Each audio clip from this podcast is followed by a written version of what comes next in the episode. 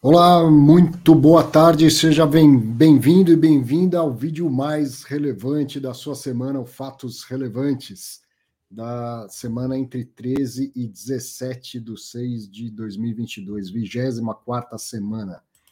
Semana foi tranquila, você viu aí que a corujinha está até um pouco diferente na sua tela, porque tá, provavelmente eu, eu iria fazer isso no domingo, viajei, aproveitei o feriado, viajei, fui para a praia e peguei um belíssimo dia ontem com a família, com os amigos na praia. E aí hoje amanheceu chovendo para caramba.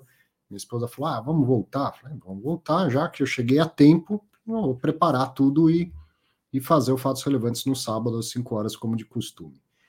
E aí com isso saiu tudo de última hora aqui na, na correria e eu estava um pouquinho antes vi que precisava atualizar o computador para não travar, falei, vou atualizar. Está atualizando até agora. Então, eu estou usando aqui de outra forma a minha apresentação de slides. Provavelmente durante o Fatos Relevantes vai, vai terminar a atualização e aí eu volto a usar dois computadores, como geralmente faço, ficar melhor, ficar mais bonito na tela. Mas as informações estão aqui, os resumos estão aqui, e mais do que isso, aquilo que eu falo que é sempre uma, uma boa surpresa, os amigos também estão, ó. Olha aí, ó. Mod e Losnak já, já chegaram, pumba! Com, antes de, de começar, praticamente já estavam aí. Muito boa tarde para os dois. Que bom que vocês apareceram. Boa tarde, Nod. Boa tarde, Arthur, também. Hein? Eu tenho que tá vendo aí. Salve, Nod. Não, Nod, Nod. Eu sou o Nod. Salve, Arthur. Salve, Arthur. É porque tem tanto Arthur que eu fiquei, que eu fiquei confuso aqui. Qual dos dois que eu saudava primeiro? Tinha um na esquerda, na direita, eu joguei no meio, joguei em mim mesmo. Fui olhar o nome aqui, joguei, joguei em mim. Cercado aqui por dois bons Artures da, no mercado financeiro. Um prazer estar aqui, um prazer estar aqui. Não tenho dois computadores para me atrapalhar, mas às vezes quando me enrolo com um só, mesmo assim consigo ler o nome errado aqui embaixo, mas vamos nessa. e eu tô, tô aqui esperando terminar a atualização do outro computador para ficar melhor. Mas a gente faz dessa forma mesmo. Bom, boa tarde para você que está acompanhando ao vivo ou que está acompanhando gravado depois. Quem está ao vivo aí pelo YouTube, pelo Facebook, pelo LinkedIn. Quem ouve depois também pelas plataformas de podcast. Obrigado pela companhia de sempre no meio desse feriado frio aqui em São Paulo, pelo menos está frio. O Nord está de camiseta lá, o Rio de Janeiro, pelo jeito, está mais tranquilo. Mas olha o Losnak também de. de é, sim, sim.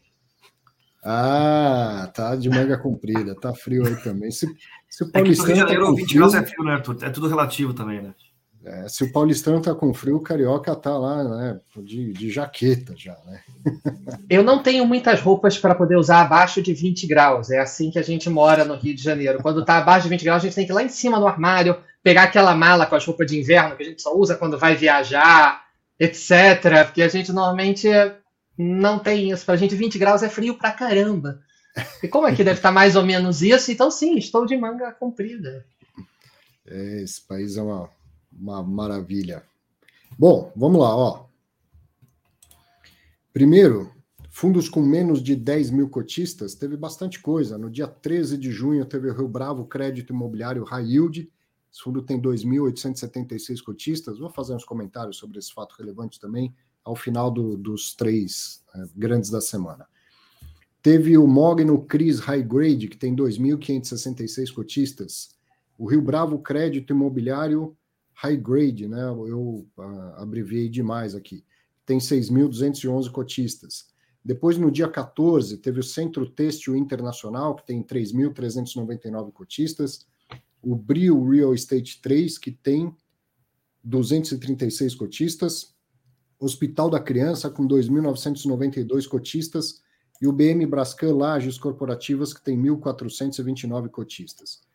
No dia 15, teve o Red Logística, que tem 4.222 cotistas, e está aqui embaralhado, né? Dia 14 teve o Telos Properties, que tem 7.374 cotistas.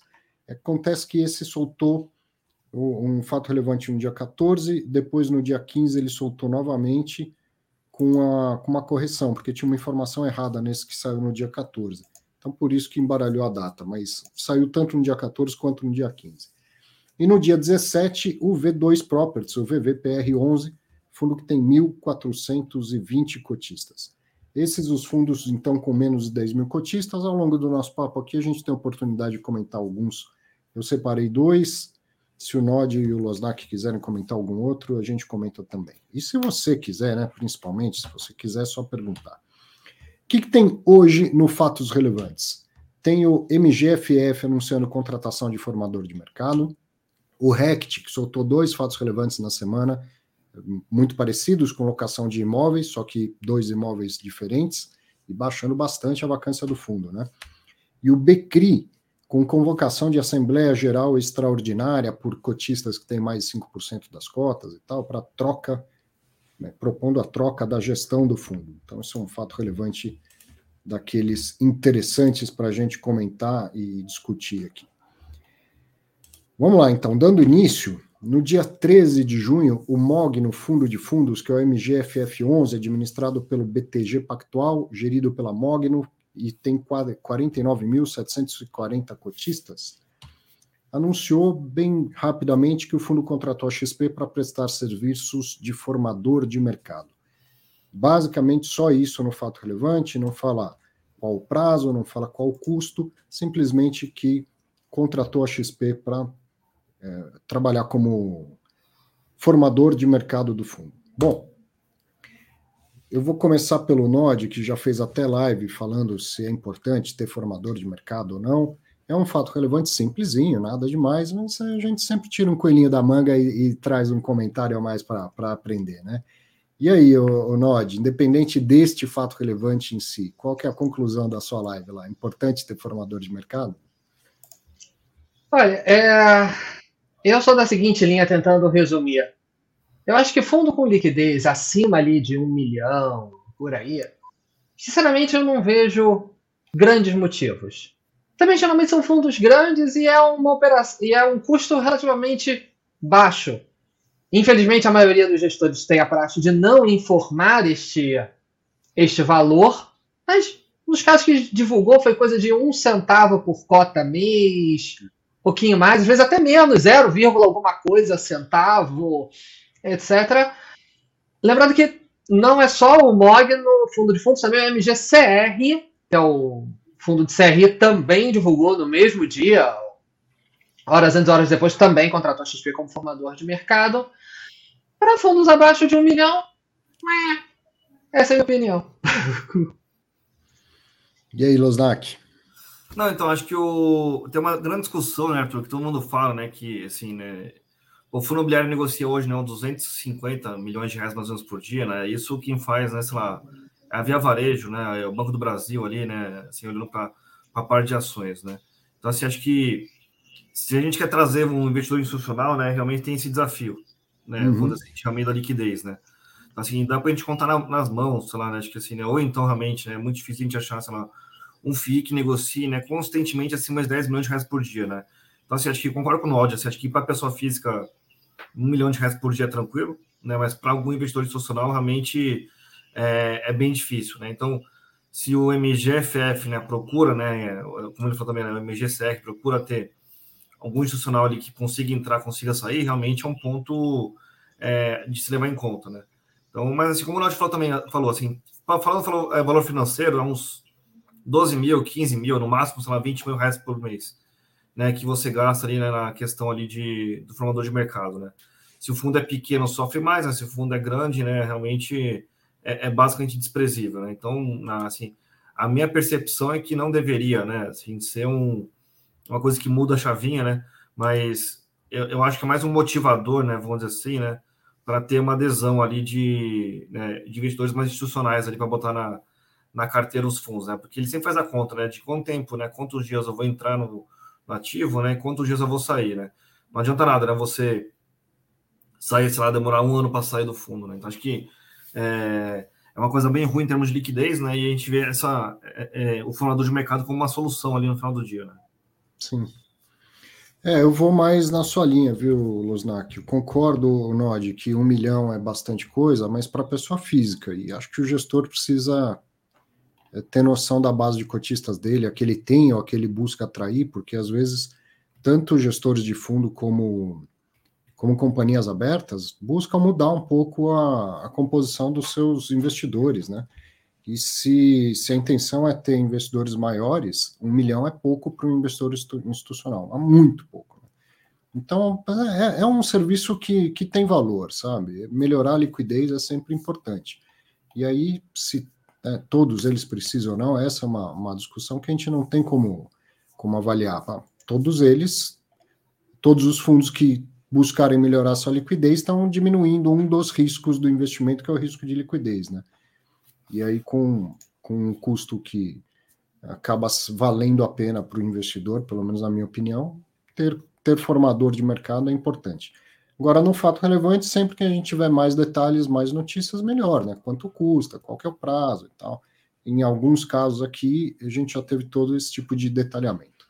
Mas enfim, já tiramos leite de pedra para comentar um fato relevante tão simples como esse, né? Deixa eu dar sequência aqui.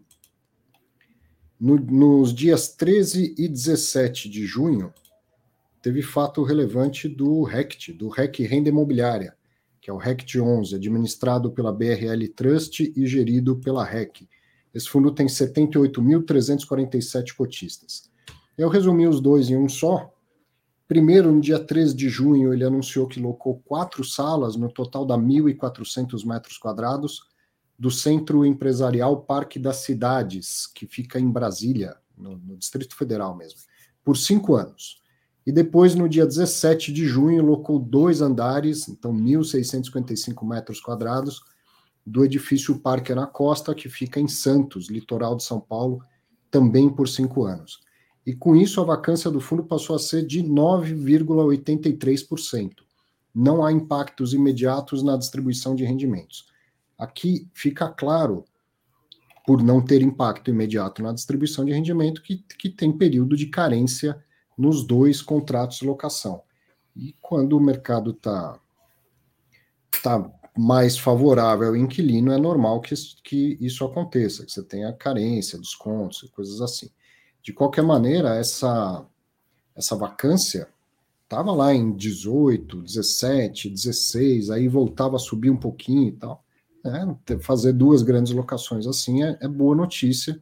E 9,8 é uma vacância bem abaixo das médias de mercado em São Paulo, nas regiões, vou dizer nas melhores regiões de São Paulo, né? Mas vai, regiões secundárias, um pouco mais distantes da, da Faria Lima, do Itaim, é, uma, é bem abaixo. A gente está falando de Santos, de Brasília, não tenho dados de vacância dessas, dessas regiões, mas é importante diminuir vacância, né? Porque é, é menos custo para o fundo.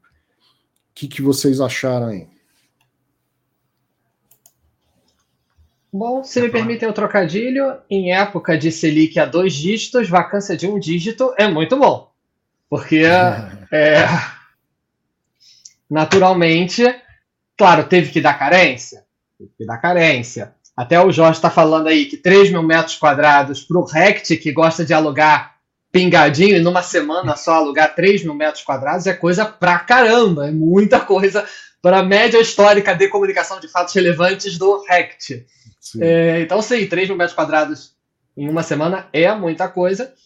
Tem carência, é, claro, não está atestado, mas por, por evidências, né? Tá é, tem carência, o que é natural, pelo menos se livra da despesa de condomínio, de manutenção, principalmente condomínio, PTU, etc.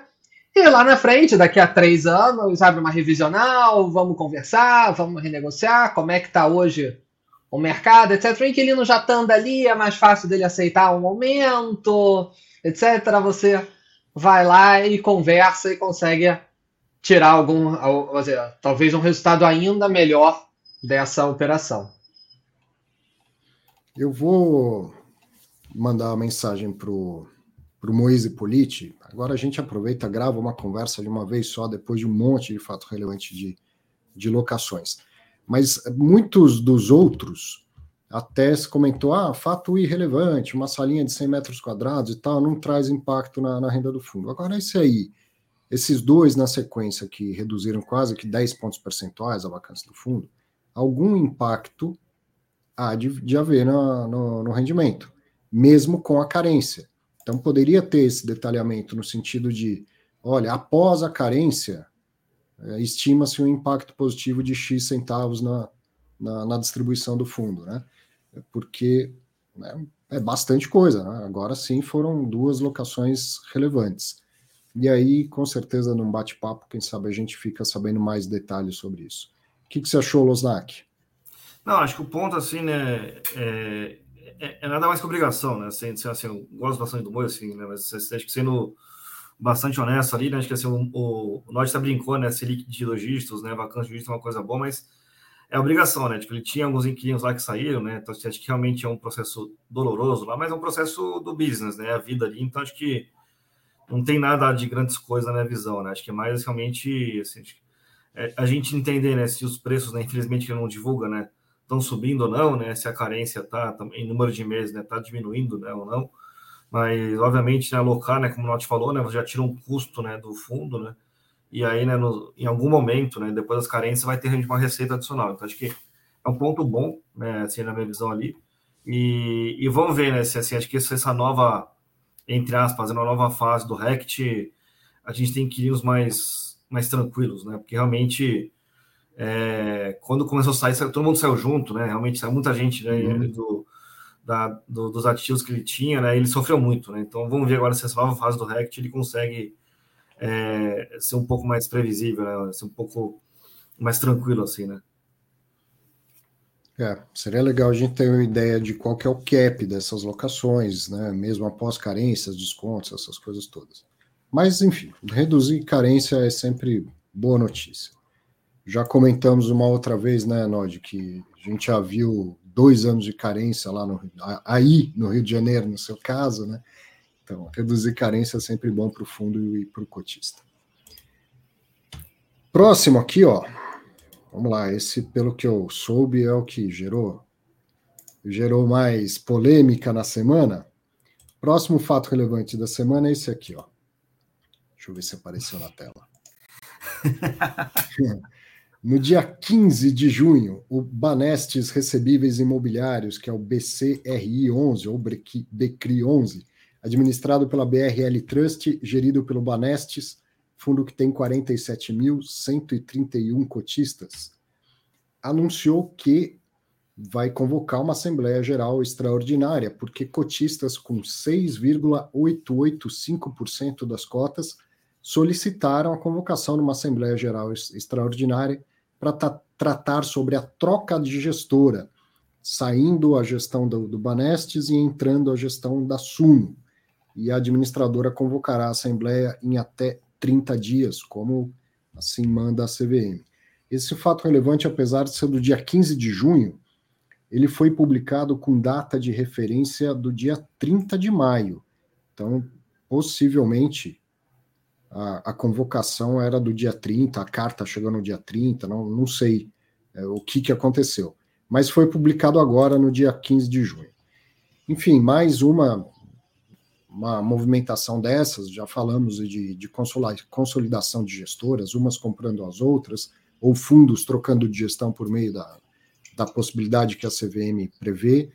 Está tudo certo, o regulamento debaixo do braço, se cotistas que têm mais do que 5% das cotas convocarem uma assembleia para mudar o nome do fundo para Arthur Losnak, Fundo de Investimento Imobiliário, a Assembleia tem que ser convocada e depois a proposta vai ser ou não aprovada por maioria qualificada do, dos cotistas neste caso, né, que envolve troca de, de gestão, é, é, uma proposta é, que precisa de, de quórum qualificado.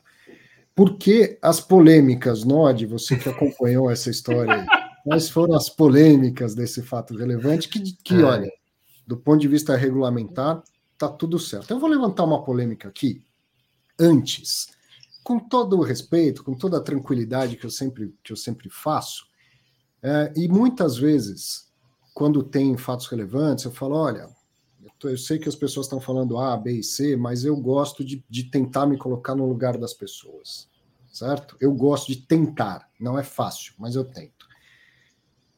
Há uns três, quatro anos atrás, quando a Red convocou uma assembleia para liquidação do TEBOF, o Thiago Reis fez um escarcel nas redes sociais. Eu estava na assembleia lá. A Suno nunca mais recomendava fundo de investimento da Red, aquela coisa toda, enfim, fez um escarcel. Hoje, que naquela época a Suno, o grupo Suno não tinha uma gestora. Hoje que o que a grupo Suno, tam, que o grupo também tem uma gestora, a Suno tem feito isso é, com, com vários fundos, ou ela provocando, ou ela estando na, na posição de quem vai receber a gestão do fundo. É simplesmente o tempo mostrando que quando a gente para, pensa um pouco, se coloca no papel dos outros, talvez a gente seja mais comedido no, né, na, na, nas críticas. E aqui, nenhuma crítica Suno, não tem nada de errado com o que está acontecendo.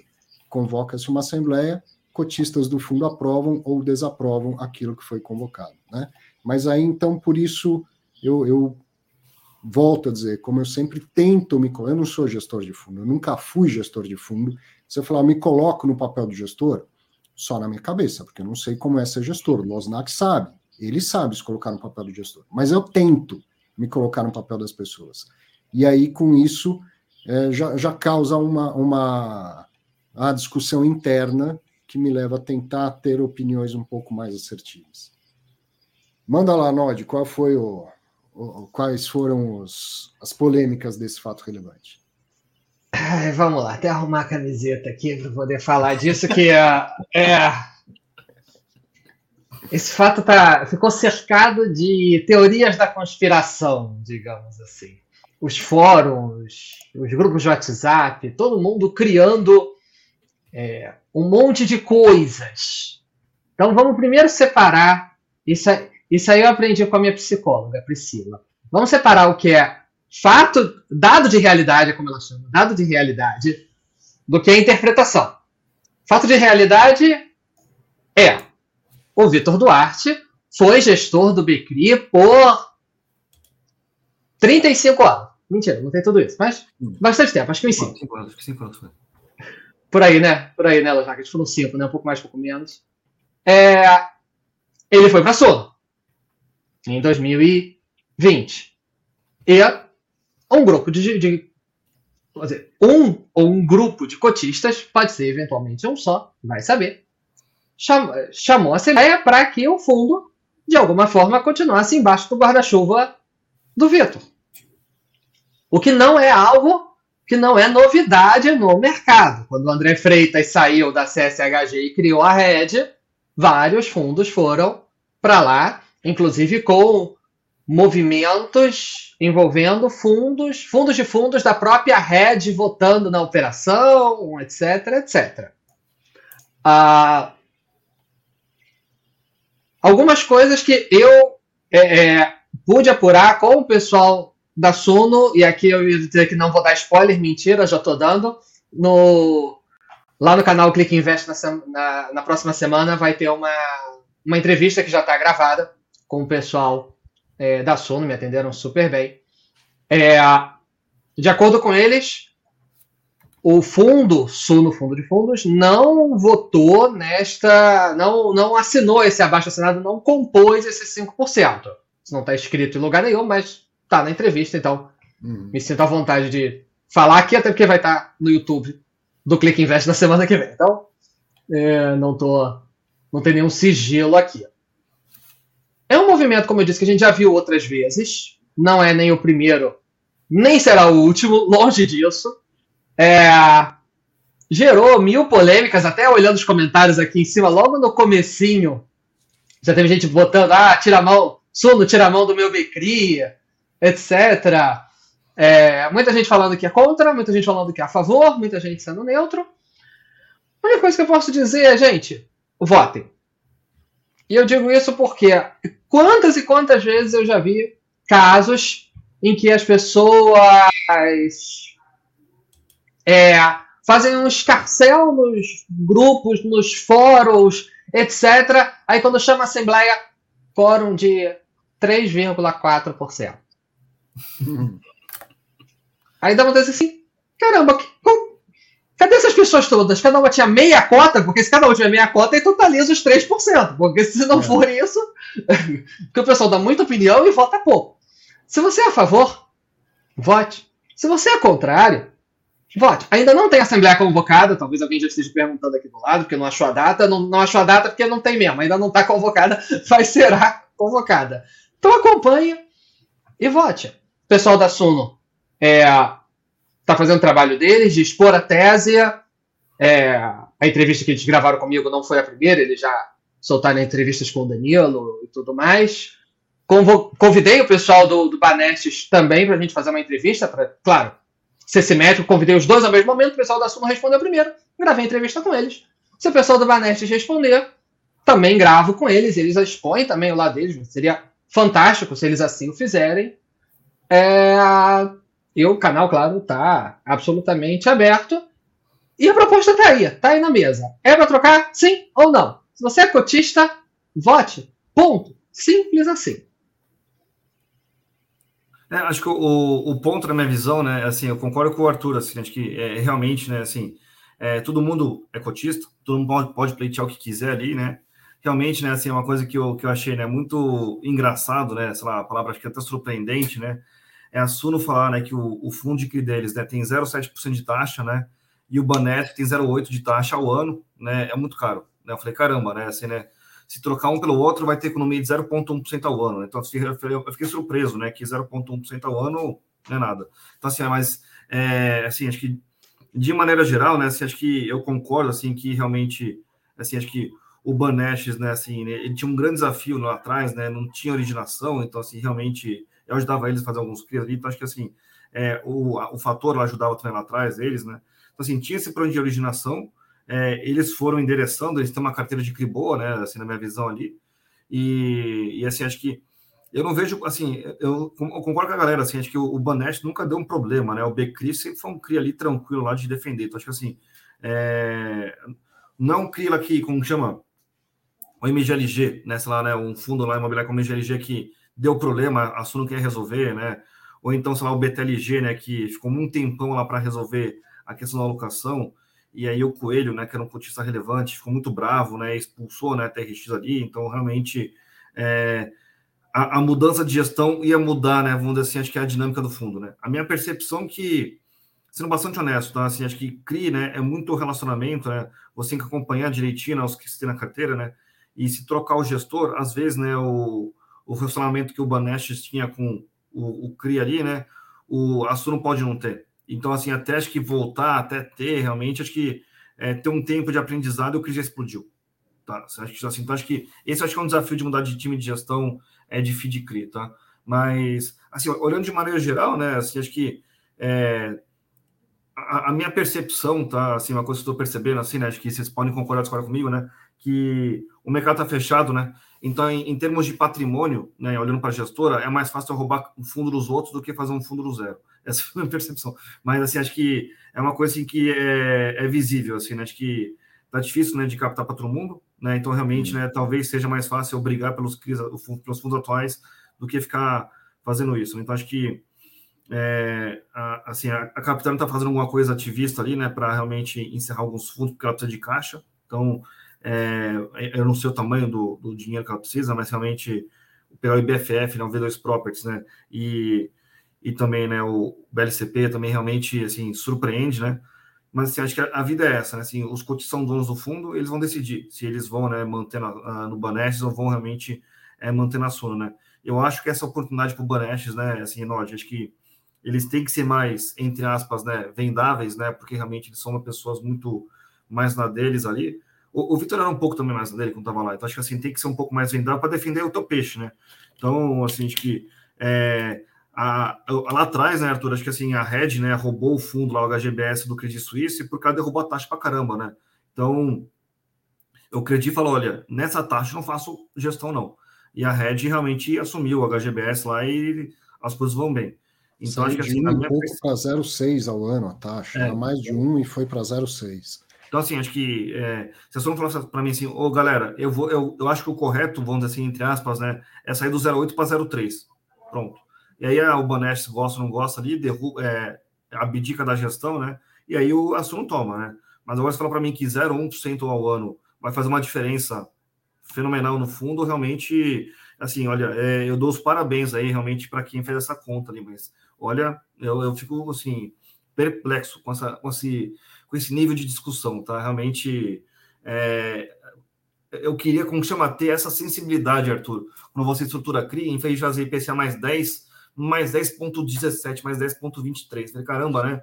Assim, o 0,1% vai mudar a vida, né? Eu falei, caramba, né? Então, acho que assim, é um. Eu fico assim, com vergonha de discutir isso, né? Mas assim, e eu, eu queria que, a Suno, né, assim, em algum momento, né, assim, falasse para a gente que ela tem é, relacionamento com todos os CRIs lá que a, o Banesh tem, para não ter esse problema de relacionamento e quando né, o Banesh abdicar do fundo, né, ou perder o fundo que seja, não fica um buraco né, na interação né, com o, o tomador da dívida, né?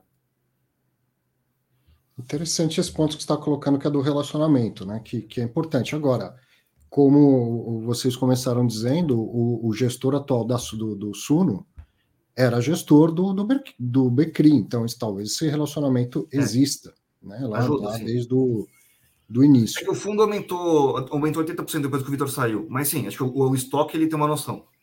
Certo. Exato, era, era o ponto que eu, que eu ia, que eu ia é, é, dizer, salientar, que também muita gente falou, ah, mas o Vitor estava lá até dois anos atrás.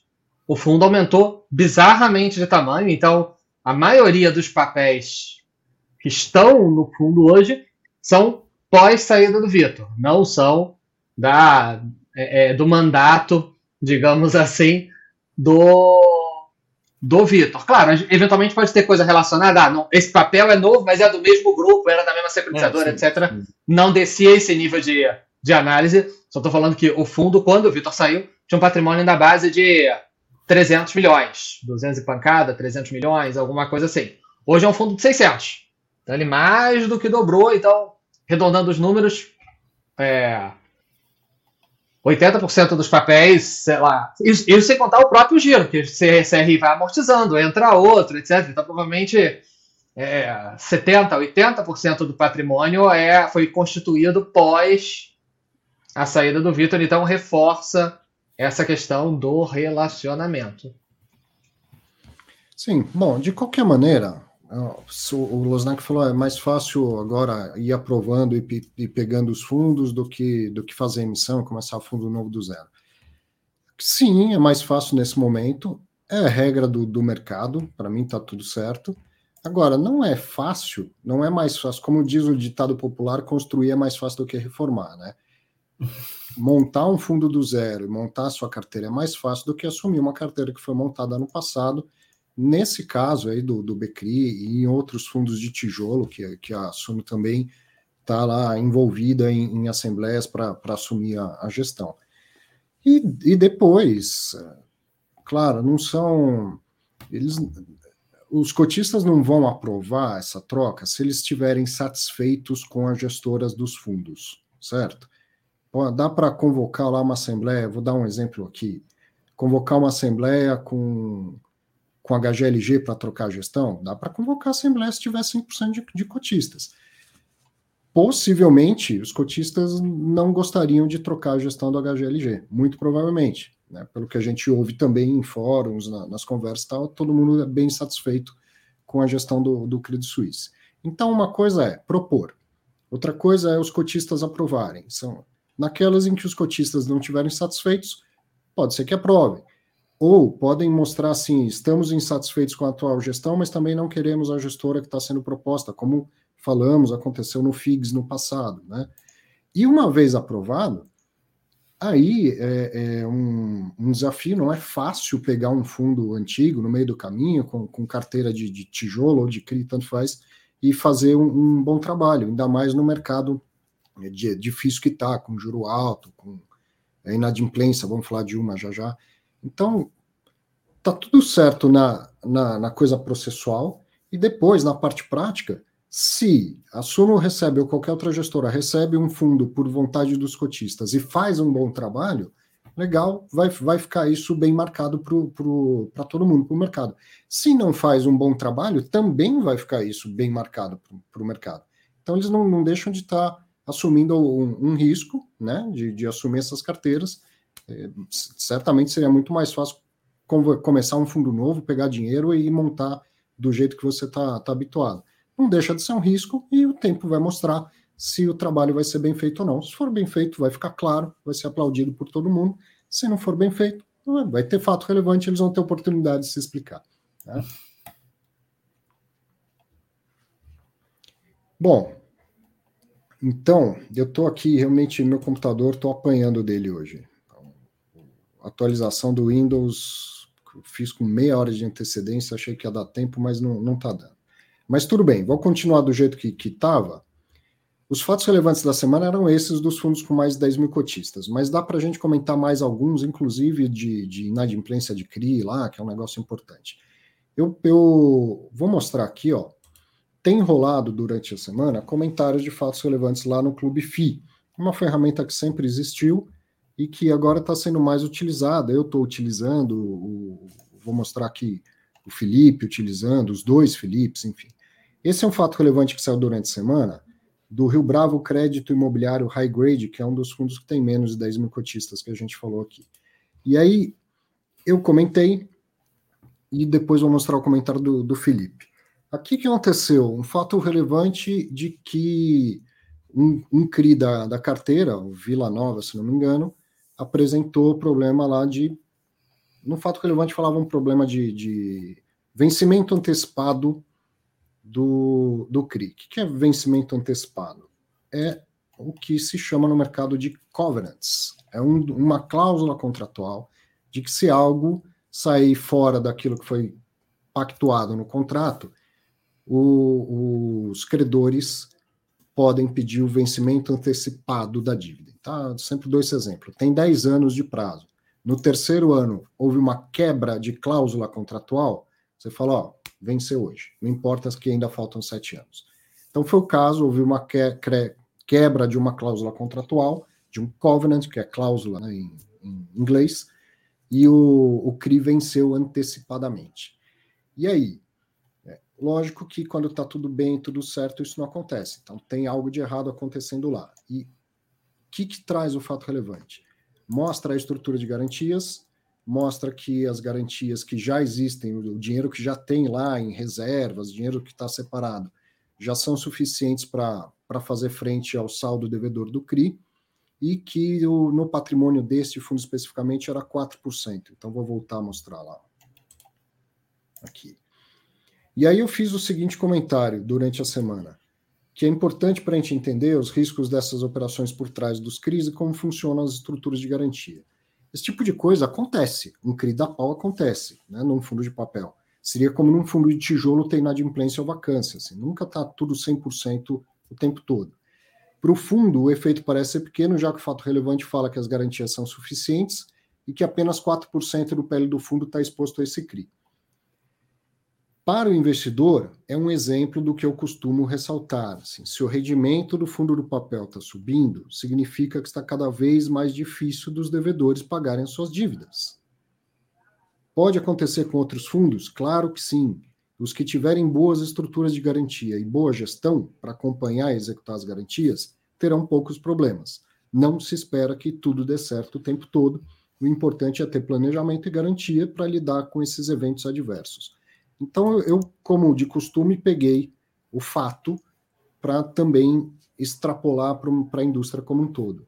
Lembra que renda fixa, cria um título de renda fixa, é um título de dívida.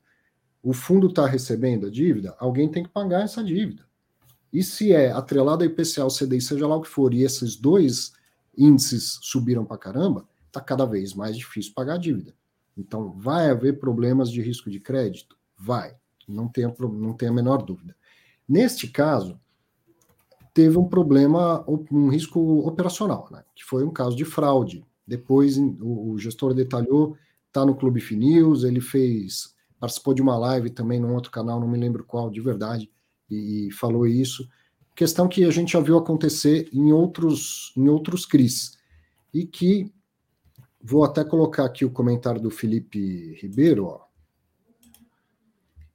Ó, Felipe Ribeiro comentou o seguinte: embora o fato relevante mostre dados de que o CRI realmente sofre um estresse ou até uma fraude, conforme consta na matéria do Clube Finews, a diligência do gestor mostra-se uma capacidade de dar a cara a tapa, mesmo no estresse. Esse tipo de problema em CRI, desvio de valores pelo incorporador, já é conhecido de alguns investidores e eu diria que é um dos principais pontos de atenção em CRI que possuem carteira. Quem faz a cobrança? Semana que vem, dia 22 de junho, iremos fazer uma live com, com duas partes, explicando por que, que acontecem os vencimentos antecipados e um bate-papo com o gestor do RBHG11, justamente aprofundando na prática do assunto. Então, vai ter live do, do Felipe Ribeiro no dia 22, explorando melhor esse caso aí. Então, para quem não acompanhou, é, é o seguinte: o, já tinha visto acontecer isso pelo menos outras duas vezes. Que, que fraude é essa? Que, que situação é essa?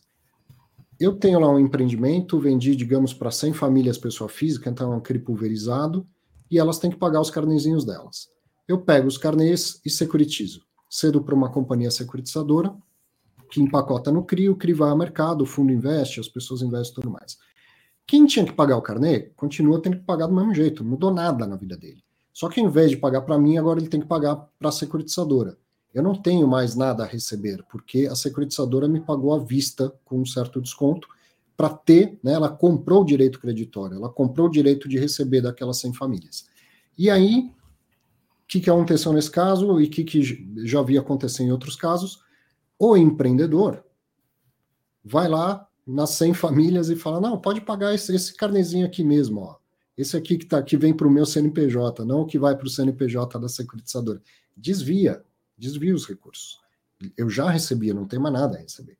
E ele volta a receber. Então, o que o Felipe comentou lá, que esse é um, é um dos pontos críticos. Quem é que faz a cobrança? É muito comum deixar a cobrança na mão do empreendedor, porque ele já tem estrutura para isso.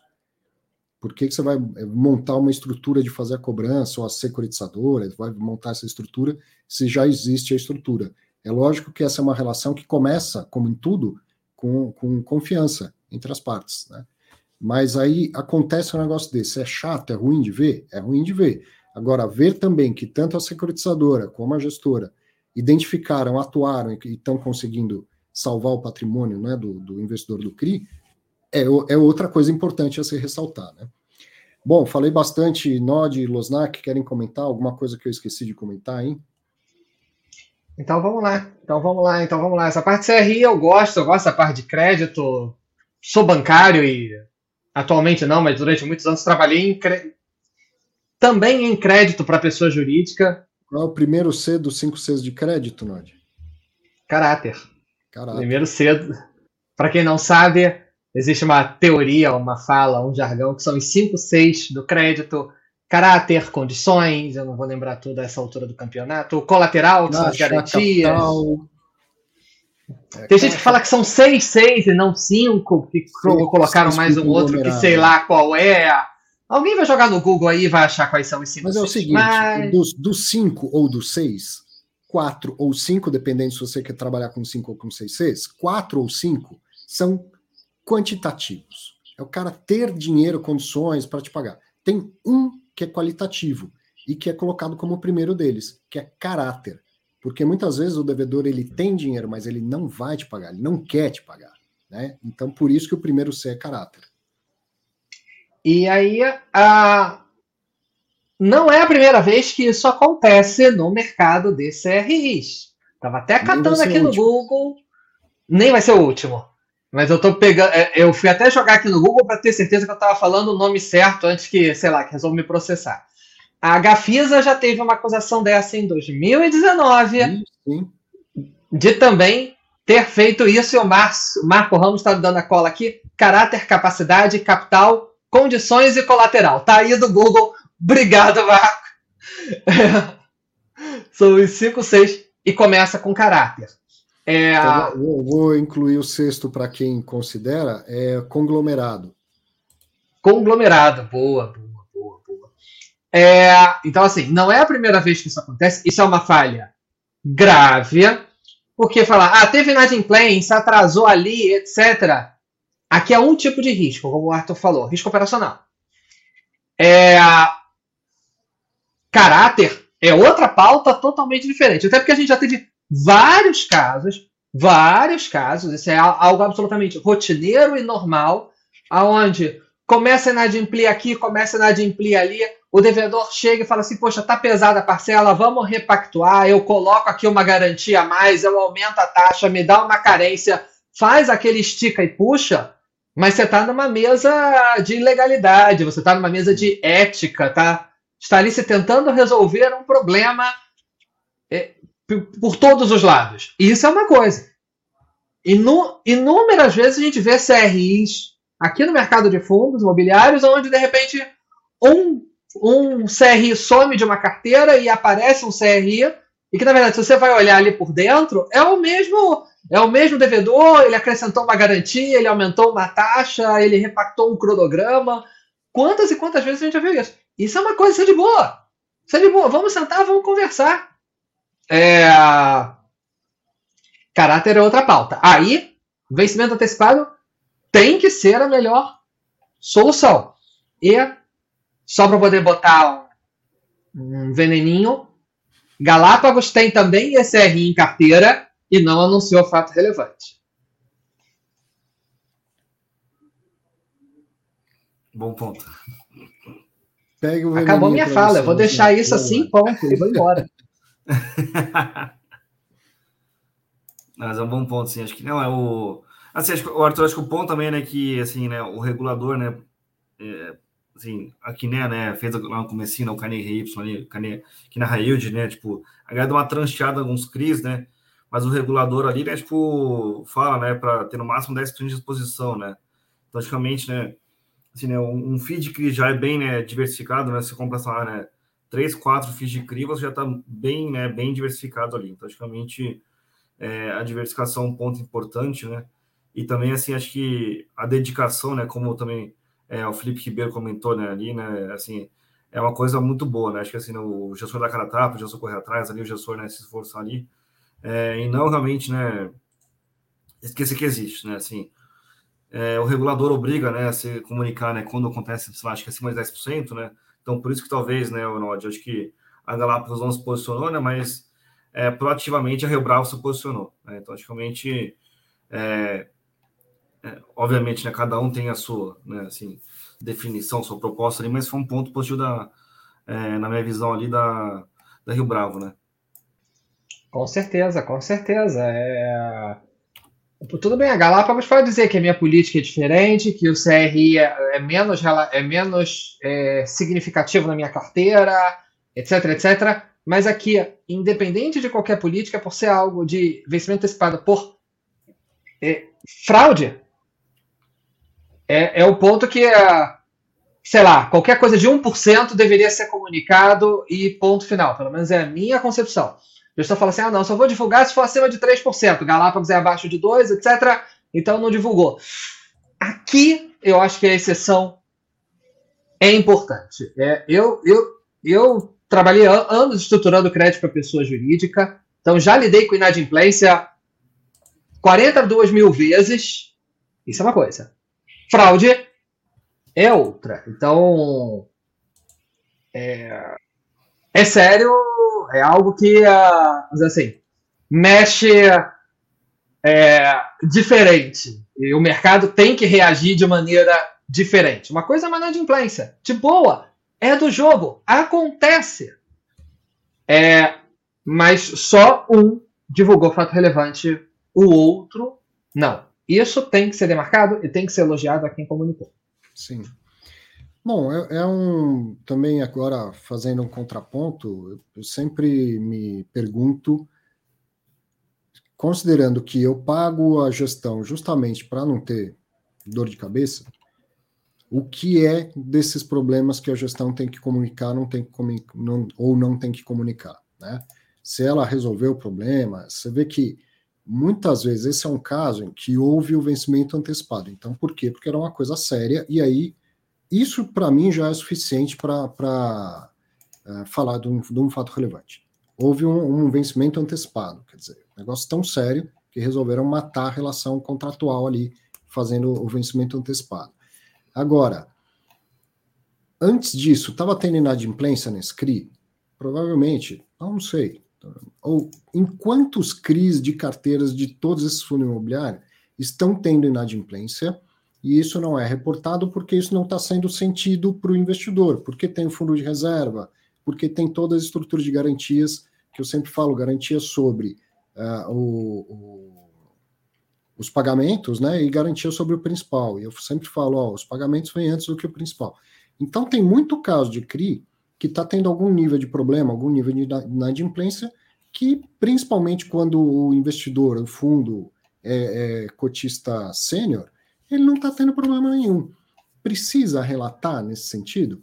Acredito eu que não. Né? Afinal de contas, está lá o, o gestor resolvendo todo quanto é problema. Imagina quantos inquilinos estão ligando para gestor de fundo de tijolo, falando: Ó, oh, eu quero baixar, vai vir a revisional, já vou te avisando que a gente precisa baixar esse aluguel aí. Ele não sai soltando um fato relevante dizendo: olha, potencialmente vai vir um problema no futuro, né? Mas neste caso, em que chega ao ponto de, de executar um covenant e, e, trazer o vencimento antecipado da dívida, acho que tem que ser divulgado mesmo, independente se é um impacto grande ou pequeno na, na carteira do fundo. Acho importante divulgar Importante por dois motivos: para o investidor saber e, e para mostrar que essas coisas, embora aconteçam, existe uma rede de proteção, existe uma rede de garantias que está, está sendo eficiente. Né? Nesse caso, é, é até bom para o gestor mostrar isso. Ó, a rede de garantias aqui está sendo eficiente e o, o fundo não está sendo prejudicado, o cotista também não. Concordo. É, só talvez para poder deixar claro para o pessoal que talvez não, não acompanhe esse mercado de CRIs pulverizados, é, inadimplência na minha cabeça para mim tem três níveis de gravidade, digamos assim. Um que é praticamente previsível. Eu diria que é quase obrigatório. Que, por exemplo, ah, tem mil devedores dentro daquele CRI. Óbvio que terão alguns que estarão inadimplentes em qualquer dia que você for olhar, Sim. vai ter alguém inadimplente, vai ter alguém repactuando. Isso é algo. Se não tiver, porque tem algo estranho, porque algo não está sendo comunicado. É esse, é lei dos grandes esse tem que ter. Esse tem que ter inadimplência. Tanto é que os CRIs já são formatados, muitas vezes, já esperando alguma inadimplência. Aonde o valor da parcela que o empreendedor daquele empreendimento hoteleiro, daquele loteamento tem para pagar, é só 70% do total das parcelas que, ele, que se recebe daquele loteamento. Então, até 30% de inadimplência está tudo absolutamente normal para o CRI. Então, esse é um degrau, quase que obrigatório, digamos assim. O segundo é quando essas operações pulverizadas já estão inadimplidas ou teve distrato, as vendas não aconteceram no ritmo esperado, blá blá blá blá, e não está sendo suficiente para pagar a parcela do CRI e o empreendedor é que está botando dinheiro ou tem um fundo de reserva que está honrando aquilo ali, etc. Aqui já é um segundo grau de inadimplência. Não atrapalha o fluxo para o FIA, porque de, alguém está pagando, tem um dinheiro surgindo de forma não operacional, digamos assim, mágica, né, digamos assim, de fora da operação, para poder pagar para o FIA. Até aqui, o FIA continua recebendo, mas já é um outro tipo de situação. E a terceira situação é quando nem isso está acontecendo, quando já não tem mais um fundo de reserva ou o empreendedor fala, olha, não tem condições, XYZ Vamos sentar e conversar. Aqui já é outro tipo de inadimplência. Eu só falo isso porque às vezes as pessoas veem nos relatórios, ah, esse RI aqui está com 15% de inadimplência na carteira e todo mundo entra em pânico, mas na verdade quando você vai olhar por dentro, aquele CRI foi estruturado para suportar até 25%. Então estamos de boa aqui. Então, principalmente parte de hotelaria, é muito comum ter distrato, inadimplência, etc. Então, já é estruturado desta maneira. Sim, você pode estruturar um empréstimo já supondo inadimplência. Isso existe. Pergunta aqui do Gustavo Maciel: se podemos estar em uma bolha imobiliária aqui no, aqui no Brasil. Gustavo, na minha opinião, não. Se alguém quiser comentar também, mas dificilmente o Brasil vai passar por uma bolha imobiliária. Bolha no mercado de ações, a gente passa de tempo em tempo, sim. Por que, que eu estou dizendo que é difícil passar por uma bolha no mercado imobiliário aqui no Brasil? Porque uma, uma coisa é o, as coisas, os preços subirem demais e as pessoas comprarem, pagarem caro e depois terem prejuízos. Tá? Isso é a dinâmica de qualquer mercado. Os preços esticam, depois os, os preços voltam. É, é, normal. O que configura uma bolha é uma, uma especulação muito grande alimentada por crédito farto. Então, uma coisa é algo que infla e desinfla. A bolha é aquilo que infla tanto que ela estoura, certo? O que que infla a ponto de estourar? O, o que que gera isso? Crédito barato e farto, alavancagem. Então os preços começam a subir, as pessoas começam a comprar pelo aquele tal do, do medo de ficar de fora, né? O, o FOMO, sigla em inglês, que é o medo de ficar de fora. E, e, muita gente olha e fala, tá caro, não vale isso, mas não para de subir, eu vou comprar também. Então são essas duas coisas que, que caracterizam a bolha. É o cara que sabe que tá caro e compra por acreditar que vai, vai continuar subindo. E mais do que isso, ele faz isso com o dinheiro dos outros. Ele pega dinheiro emprestado para poder comprar mais do que ele poderia comprar, ele, ele se alavanca. Então, por que, que é difícil ter uma bolha imobiliária aqui no Brasil? Porque o crédito não é farto nem barato. A, a bolha imobiliária nos Estados Unidos em 2008, uma das coisas que caracteriza esse movimento é o, o, o que ficou conhecido como os, os mutuários, os devedores ninja. Ninja era no income, no assets, and, uh, no income, no job and assets. O cara chegava no banco e falava: queria comprar aquela casa de 200 mil dólares, só que eu não tenho nenhuma receita, eu estou desempregado e eu não tenho patrimônio. Se você fizer isso aqui no Brasil, o segurança vai te jogar para o outro lado da rua. Entendeu? Não, é, não vai ser o gerente do banco que vai falar não. O segurança já vai te jogar para o outro lado da rua. Lá, o cara saía com 100% dos 200 mil dólares financiado para comprar a casa dele. Aqui você tem que chegar e mostrar comprovante de renda, você tem que ter 25% a 30% para dar de, de entrada para o imóvel, certo?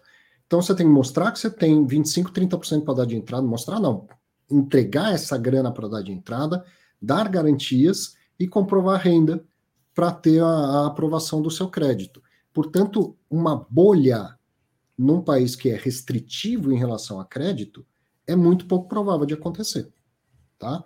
Tem bolhas no mercado financeiro? Tem, porque lá o crédito é farto, o crédito é barato, ninguém paga dinheiro emprestado no, no banco para investir em ações, não é isso. Você faz a operação a termo, você se alavanca com derivativos, é muito fácil e barato se alavancar no mercado financeiro. No mercado imobiliário, não. E essa operação que você está vendo do CRI, ninguém está. O, o, investidor, o, a securitizadora, o fundo imobiliário, não está facilitando a vida do comprador do imóvel, do terreno, da multipropriedade, não é isso. Ele está financiando o empreendedor e assumindo os créditos que o empreendedor tem porque vendeu parte ou todo dos, dos seus empreendimentos a prazo. Ninguém está dando crédito para as pessoas comprarem esses imóveis. Um crédito mais leniente do que o banco. Não, não é isso. Então, a meu ver, não, não estamos em uma bolha imobiliária aqui no Brasil e é muito pouco provável que tenhamos uma bolha no mercado imobiliário do Brasil porque não tem crédito farto e barato. Concordam, senhores? Não, concordo. Realmente acho que assim, o mercado americano, assim, dá para você ver, né? A galera se alavanca muito mais, né? E, e assim, acho que aqui, no Brasil, né, é, é, é muito mais. Como você fala, os juros, né, assim, historicamente são muito altos, né? Então você se alavancar é muito mais difícil, né? Como você falou, também tem o upfront ali, né? A minha casa, minha vida, você não pode usar várias vezes, né? Só uma vez para o CPF, né? Então, assim, acho que é, é, muito mais difícil, né? Vamos dizer assim, da galera se alavancar de maneira maluca ali. E pronto, né? Acho que assim, o, o, o problema, né? Que assim, acho que até ele, assim, que ele quer dizer, né? Acho que assim, né, Arthur, acho que é inegável, né? Que assim, pré-pandemia, os preços de, do, do setor imobiliário como um todo, né? Assim, estão subindo muito, né? E agora, né? Vamos assim, entre aspas, né? É, é obrigatório subir para pagar os custos, né? Da, dos insumos, né? Então, os uhum. insumos subiram muito, né? O aço, o concreto, ali. Então, acho que assim, então tem que subir ali para manter uma margem, é, entre aspas, né? Linha com o histórico das, das corporadoras, né? Elas estão sacrificando um pouco de margem, né? Assim, não dá também para subir tudo que elas julgam, né? Correto ali. Então, acho que assim, é, o, o, consumidor tem uma, um, um, freio ali. Então, acho que assim, o, como você falou, o affordability, né? Assim, né? O quanto você consegue é, tomar de dívida ali, né? Não é tão óbvio, né? Assim, a Caixa já fez uma coisa bem agressiva, agora, obviamente né? Como você falou, você tem que botar o front ali, né, na a entrada de uns 25%, 30%, assim, acho que é um pouco mais né, conservador ali, né? Você tem que ter dinheiro para gastar, né? Então, assim, acho que de maneira geral, o que a gente vê ali é realmente é, o juro também está alto, né? não está um juro né, amistoso né, para se tomar dívida ali, né? Imobiliária, né? Então acho que assim, tem muito banco negando, né? Então assim, acho que antes era festa, né? Agora também realmente os bancos são mais conservadores, né? Então assim, acho que a, a minha visão é mais essa, né? Assim, acho que o mercado não está, né? Vamos assim, dando crédito para qualquer pessoa e ponto final, né? Tá realmente um filtro é, bem complicado, né? Então, assim, a gente não, não tem bolha, tá? O que a gente tem, né? Entre aspas, tá? Vamos dizer assim, é igual a carro, né? É, o carro tá caro, tá? Não é, não é caro porque uma bolha vai explodir, é caro porque os custos das montadoras ali, né? Subiram muito, eles têm que repassar ali, né? Alguma, pelo menos em parte, para os clientes finais, né? Então, não é que tem uma bolha de, como chama, do setor automotivo, né? Que, sei lá, o Uno estava 100 mil reais, né? É que realmente é, o impacto veio, né? A inflação existe, né? E aí realmente está vendo refletir isso nos preços, né? Essa é, acho que é um ponto bom para acrescentar, né? Se me permite acrescentar, de maneira geral, no mercado imobiliário, a maioria das instituições financeiras estabelece, se aceita uma inadimplência máxima de 1%. Claro, algumas instituições podem ser um pouco mais ousadas, outras podem ser um pouco mais conservadoras, mas trabalha-se com uma média de perda de 1%, porque a taxa que os bancos cobram é relativamente baixa. Se tiver mais do que 1%, a operação como um todo fica, é, fica no prejuízo. Então, para você fazer uma operação tendo no máximo 1% de inadimplência, você precisa ser absurdamente conservador. E para quem não tiver, para quem tiver sem o que fazer agora nesse fim de semana, quiser assistir um filme no Netflix que tem a ver com isso, com essa questão de créditos ninja, acho que live sim, live não que eu participo, eu acabo recomendando isso. O filme A Grande Aposta, The Big Short, é, trata especificamente desse tipo de crédito basicamente, absurdo resumo. Eu sei quando eu falo absurdo resumo acaba demorando mais do que eu gostaria, mas eu vou tentar. É, na época se fazia muito crédito ninja, ou seja, uma pessoa que não tinha renda, por quê? Os imóveis se valorizavam tanto que, na verdade, aquela pessoa não tinha o objetivo de pagar aquilo ali, nem o banco tinha o objetivo de que a pessoa conseguisse pagar. Era simplesmente que a pessoa ia ser dona daquilo ali, para que em X anos aquele imóvel ia valorizar tanto que aquela pessoa conseguiria vender e pagar o empréstimo dela. E se ela não pagasse, o banco pegava, vendia e conseguia quitar a sua operação. Isso, essa era a lógica muito básica, extremamente resumida e quase que um resumo porco de por que, que se fazia esse tipo de operação ninja nos Estados Unidos antes do subprime. Vale a pena assistir o filme. Olha aqui, ó, quase uma hora depois voltou o computador. Ah, muito bem. Aê! um outro fato relevante durante a semana foi do TEP, o Telos Properties. Eu comentei lá, depois até editei o comentário. Eles anunciaram a venda de um, de um imóvel. E o meu comentário foi de que eu senti falta de informações. Qual foi a TIR da operação e qual a destinação do, do valor principal da venda.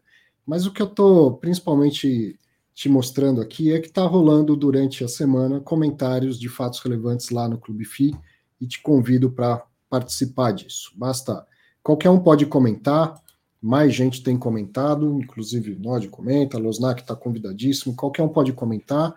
Uh, ver os comentários é para assinantes, evidentemente. Mas se cadastre lá que você pode fazer os seus comentários também, e isso tem ah, ajuda, né? Ajuda a gente a ouvir opiniões e às vezes interpretar um pouco mais desses fatos relevantes. Algo que eu gosto de fazer aqui semanalmente, você gosta de acompanhar, se quiser ir fazendo ao longo da semana, vai encontrar comentários de bastante gente legal lá no, no, no Clube FI. Basta chegar nos, nos comunicados, você vai ver lá que tem um comentário, clica lá ou deixa o seu e assim por diante. Deixa eu ver. Ah, destaques aqui, alguns destaques bem interessantes essa semana. Vamos lá. Não, Arthur, só comentar um pouquinho também do, do VVPR, né? Que realmente acho que foi um. Né, assim, para quem não sabe, né, o BLCP e o V2 Properties, né, a Capitana é relevante. E, e, ali realmente, né, a Capitana quer encerrar os fundos, né? Então, antes de encerrar, né, eles vão fazer uma oferta, né, para captar dinheiro e para a Capitânia, né, teoricamente ser menos relevante, né? Ou então, né, vamos dizer assim, né, é, poder entrar um outro investidor que mantenha, né, vamos dizer assim, né, o fundo existindo, né? Então, assim, uhum. acho que é uma, é uma aposta agressiva, porque a Capitã, como cotista, pode também participar, né? Então, vamos ver, assim, acho que essa foi uma boa surpresa, né? Uma surpresa engraçada, né? Divertida. Vamos ver se, assim, acho que é, eles não querem perder o fundo, né? A resposta é essa, né? E vamos ver o que, que eles vão, né? É, endereçar, né? Dessa maneira, né? Eu vi um, um fato relevante falando de diminuição da taxa de gestão. Posso é, tem isso também, sim. Aqui. É o mesmo fato relevante. Ele fala de redução de taxa de gestão e ele fala de convocação de assembleia para trocar o, o escriturador, o administrador do, BT, do, do BTG para. Agora minha memória falha, BRL Trust, se eu não me engano. É, e sim, dá, dá, a entender de que pode vir uma emissão aí à frente. É. Foi um fato, foi uma assembleia convocada por, pelo, pelo que dá a entender no texto, quatro cotistas, quatro cotistas como CPFs, não CNPJs envolvidos. Uhum. Isso aí é um, um contra-ataque, digamos assim, à tentativa de incorporação, né, que o V2 Properties está para chamar uma assembleia para ser incorporado pelo BTG Logística, assim como o Blue Cap, né, o BRCP. Sim. Estou vendo aqui, ó, primeiro item é deliberar sobre a mudança do administrador, né, do BTG para BRL Trust, e mudando a taxa de administração, custódia e escrituração de 0,12. E, e, além disso, tem lá no, no, na parte de cima também uma diminuição da taxa de gestão. Isso aqui não precisa aprovar, né? Eles só estão comunicando, né? A gestora reduziu a, de forma voluntária a taxa de 1,05 para 0,55. Então, ainda bem que você chamou atenção, Losnak, é importante a gente comentar. Olha que interessante que fica, e, e como é interessante isso no final das contas para o mercado, né? Como, como cutuca, como provoca, como leva a, a, uma mexida do outro lado de lá. Super também legítimo que o pessoal da V2 eh, queira mostrar seu valor e falar, não, eu quero, quero que né, permanecer sendo gestor do fundo. Ah, também absolutamente legítimo você convocar uma assembleia para trocar o administrador, já que tem uma assembleia para trocar o gestor tudo mais. Agora, existe uma sequência aí, né? E, e, isso não é tão claro na regulamentação e muitas vezes a CVM acaba tendo que se posicionar. Se chegou uma convocação para votar a troca da gestora, tem que, tem que acatar isso. Aí você vem com uma nova convocação para trocar a administradora. Qual vota primeiro? Interesse da, da V2 é que vote primeiro a troca da administradora. Interesse do, do, do BTG, no caso, vai, mas do BTLG, no caso, é que vote primeiro a troca da, da gestão. E é simplesmente por ordem de chegada e tal? Eu entendo que sim. Que nesse caso precisa primeiro ter a votação original para depois ter essa votação que está sendo proposta agora de, de possível troca da administradora. Mas, de qualquer maneira, ver como é legal, legal do ponto de vista da legislação, tá tudo certo, esse tipo de, de provocação, de convocação e tudo mais, e como mexe, né? Mexe com todos os lados aí para, no final das contas, melhorar para o cotista e para o mercado. Né? Até uma outra ideia, por que não juntar todas as pautas numa única convocação? Tudo bem, Daria um bom trabalho para o jurídico tentar escrever essa convocação, mas de forma que você coloque, você quer o que, os, o que o primeiro grupo puxou, você quer o que o segundo grupo puxou, você não quer nada, você só quer uma água de coco, etc. É, talvez juntar todas as convocações, porque afinal de contas, como, como o tempo entre uma e outra é relativamente curto, eu acho que dá para cumprir a necessidade de 15 Ainda dias assim, de uma assembleia, etc. Pode juntar tudo para um dia só. Ainda assim, teria que haver uma, uma ordem de votação. Sim, então, teria que ter uma ordem de votação. Que aí os juristas vão ter que dizer assim: uma coisa está diretamente ligada à outra. Dá para aprovar a troca da gestora e a troca da administradora, ou uma prejudica a outra? Entende? E tem a incorporação também para votar. Porque, teoricamente, se você votar em incorporação primeiro, é, todo o resto perde. Dizer, agora eu vou tentar acertar o termo jurídico, todo o resto fica prejudicado. Isso. É, porque você já não tem mais o que votar a partir dali. Você já, já incorporou, não tem mais o que se falar de mudança de administradora, de gestora, de redução de taxa etc. O Phineas Paper perguntou se o administrador pode se recusar a sair. Entendia que não é possível trocar o administrador sem consentimento dele. Não, o consentimento ah, quem tem que pode. dar é o cotista. A Assembleia votar, pode.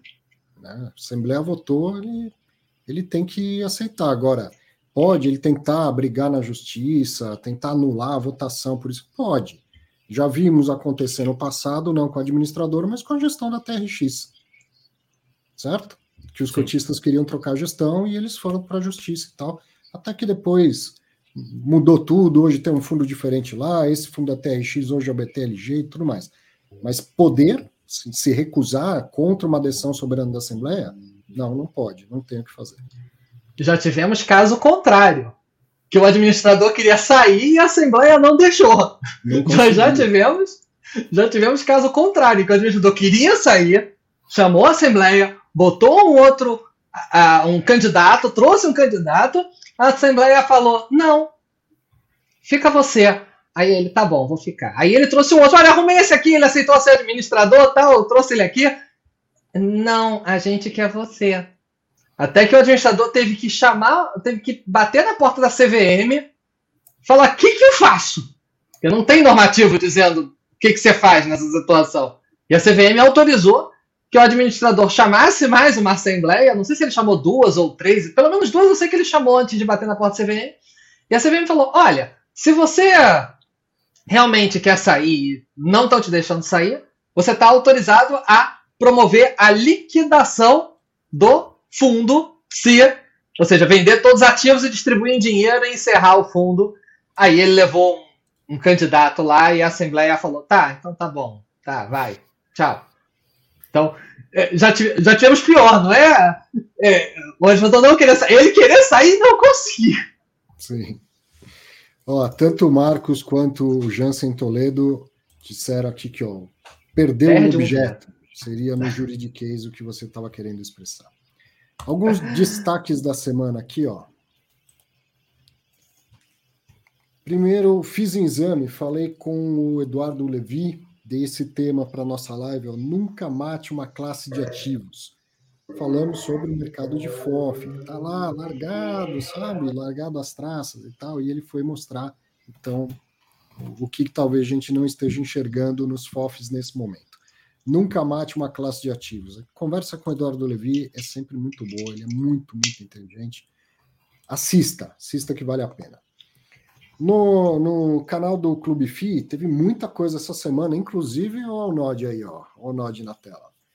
Teve a Hora do Crito da quarta-feira com o Felipe Ribeiro, dessa vez ele falou sobre o que fazer com seus fundos no segundo semestre, seus fundos de CRI. Teve uma live tirar dúvidas sobre a questão do investimento no, no Clube FI, quem quiser investir na empresa Clube FI, tem uma rodada, uma oferta pública acontecendo, e como prometido a gente fez uma live de tirar dúvidas. Vai ter mais uma aqui no meu canal ainda, semana que vem, dia 21. E teve o futuro dos fundos imobiliários, que foi uma live comemorativa, centésima live do NOD no Clube FI. Alguém perguntou aí, ah, o NOD saiu do Clube FI? Não, tá lá firme e forte e ainda comemorando a centésima live dele lá. Clube FI News, bastante coisa interessante, vá lá, clubefinews.com.br é, a mais recente foi a, o impacto da alta dos combustíveis no mercado imobiliário, mas teve muita matéria, sempre com, com olhar para o mercado de fundo imobiliário, com opiniões, fatos, sempre fatos primeiro, e opiniões do mercado. Veja sempre o Clube Finews. E aqui no meu canal eu fiz essa live durante a semana, quanto rende aplicar em CDI. É um conteúdo mais denso, mas que as pessoas estão assistindo e gostando muito. Eu já imaginava isso, porque toda vez que eu falo dessa situação, dessa história, explico que CDI é uma taxa diária e não anual, todo mundo fica surpreso. Nossa, não imaginava isso? Então, sim, e lá eu explico passo a passo, e esse vídeo eu, eu fiz ele em duas partes. Como eu falo, a primeira resposta rápida, como é, o que, que acontece quando muda a Selic no meio da sua aplicação e tal, que ela não vai render nem 12, nem 13, não importa quanto era o CDI quando começou ou quando terminou, eu explico tudo lá rápido, sem porquês, só explico. Depois, se você quiser saber o porquê, aí vamos, vamos lá. Aí eu começo a falar de regime de metas para inflação e tudo, ah, explico cada um dos, dos motivos.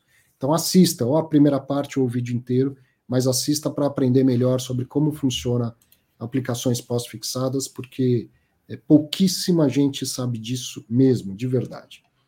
Ó, aqui os meus, os meus, minhas outras redes e note que eu incluí agora lá no Clube Fi, me encontra lá como arroba prof, prof Arthur, que aí você pode acompanhar os comentários que eu faço no fórum, nos fatos relevantes do, dentro do Clube FI. Me encontre e me siga lá no Clube FI também. Ou no Instagram, no Telegram e no YouTube, se você está assistindo essa live por uma outra plataforma. E hora de perguntas e respostas, cara a cara, que já já eu coloco o link no ar. E eu vou pegar aqui ó, duas perguntas que eu já tinha separado, que ainda sobre o caso do, do Becri, de assembleias e tal. O André perguntou: no caso da Assembleia do Becri, cada cota é igual a um voto? Sim. Resposta primeira: sim. Os FOFs da Suno, XP e Capitânia com Becri na carteira vão votar juntos? Ah, vamos lá, pera lá. A FOF da Suno talvez nem vote, certo? se ele for considerado como, como conflitado, ele não vai votar. Capitânia, o que, que tem a ver com a história do Becri?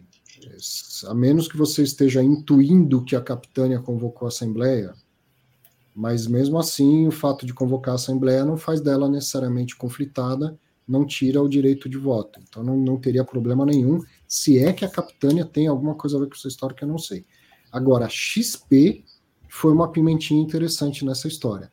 Acredito que sim, que não seja conflitada, que possa votar normalmente se ela tenha fundos lá. É, agora, fiquei na dúvida e se a gente começar a entender que, a, que o conflito se estende a um conglomerado, aí, aí vai ficando cada vez mais restrita a possibilidade de voto. O que, que vocês acham? Não, assim, para quem nunca, nunca foi numa assembleia, né, tipo, esse problema lá que o Arthur falou do conflitado, né, você, entre aspas, tem que, né, como que chama, se afirmar conflitado, né, você não pode, tipo, como que chama, se você né, quiser né, falar que você não está conflitado, não tem problema. Né? E aí tem essa discussão realmente, né, quem está realmente conflitado ou não, né? Se alguém na Assembleia lá né, questionar, né, falar, olha, eu, eu, eu acho que a XP está tá conflitada porque a Sul vai ganhar um fundo, vai ganhar mais receita de administração, de gestão ali, é, vai dar mais lucro, lucro ali, e a XP que tem uma participação né, que não foi divulgada na Sul não vai ganhar mais dinheiro, então assim, se alguém levantar esse questionamento lá, é, o que acontece ali, né? Tipo, ou vai para a justiça ou está a assembleia, né? Tipo, discute se tem conflito ou não. Tá? É isso que acontece ali no final do dia. Mas, assim, acho que a, a, minha percepção ali, né? Como a XP não tem controle né, da Suno ali, então ela não teria conflito, tá? Mas sim, acho que é um ponto, assim, para quem quiser né, questionar, levanta ali na assembleia. Infelizmente, com a assembleia deve ser virtual, então acho que não, não sei como vai ser, mas. É, assim, levanta na Assembleia e fala assim, olha, eu acho errado, né, os fundos da XP ali, né, que devem estar conflitados, eles não podem votar, e aí, realmente, se quiserem votar, vai para a Justiça, né? então, foi uma briga muito grande, né, que aconteceu lá no, no Edgar, lá, quem lá atrás, né, de 2019 ou 18, que queriam tirar, né, o fundo da, o, o consultor imobiliário, né, que ia sair da CBRE ali e ir uhum. para FGA. E aí o, o BCFF, né, na época, não conseguiu votar para o conflito. Mas aí, né, como ele estava definindo ele mesmo, né, não tinha problema, é, tinha conflito, né? Mas quando já estava na FGA e ele quis, né, puxar de volta ali, ele, ele conseguiu. Então, assim, é mais uma questão na minha visão de, como que chama? Entender, né, a, palavra conflito ali, né? Porque afinal o BCFF tem a mesma administradora que o Edgar, né? E aí o MGFF também, né, que estava lá na Assembleia, brigou também. Então, assim, acho que a minha visão assim, é essa, tá? Se ninguém perguntar, né, ele não falar que está conflitado, ele vota da maneira que ele quiser. Mas uhum. se alguém questionar ali, né, a Assembleia vai discutir, e se você não gostar da decisão da Assembleia, você vai para a Justiça. Legal. Vamos lá, minha, minha opinião. É... Bom, o Fundo da Sono, conflitado de saída, não tem nem o que discutir. É, Posso quase, quase, quase dizer que seria ridículo ele votar. Capitânia também não, não entendi qual a pauta, até a, oficialmente não se fala nada de Capitânia em momento nenhum, e não, pelo menos. A XP tem a dona da Capitânia uma parte, né? Por isso que eles estão botando Capitânia junto depois da XP. Tá, tá, tudo bem, entendi, entendi, entendi. Tá, porque a XP participa. Isso. É. É.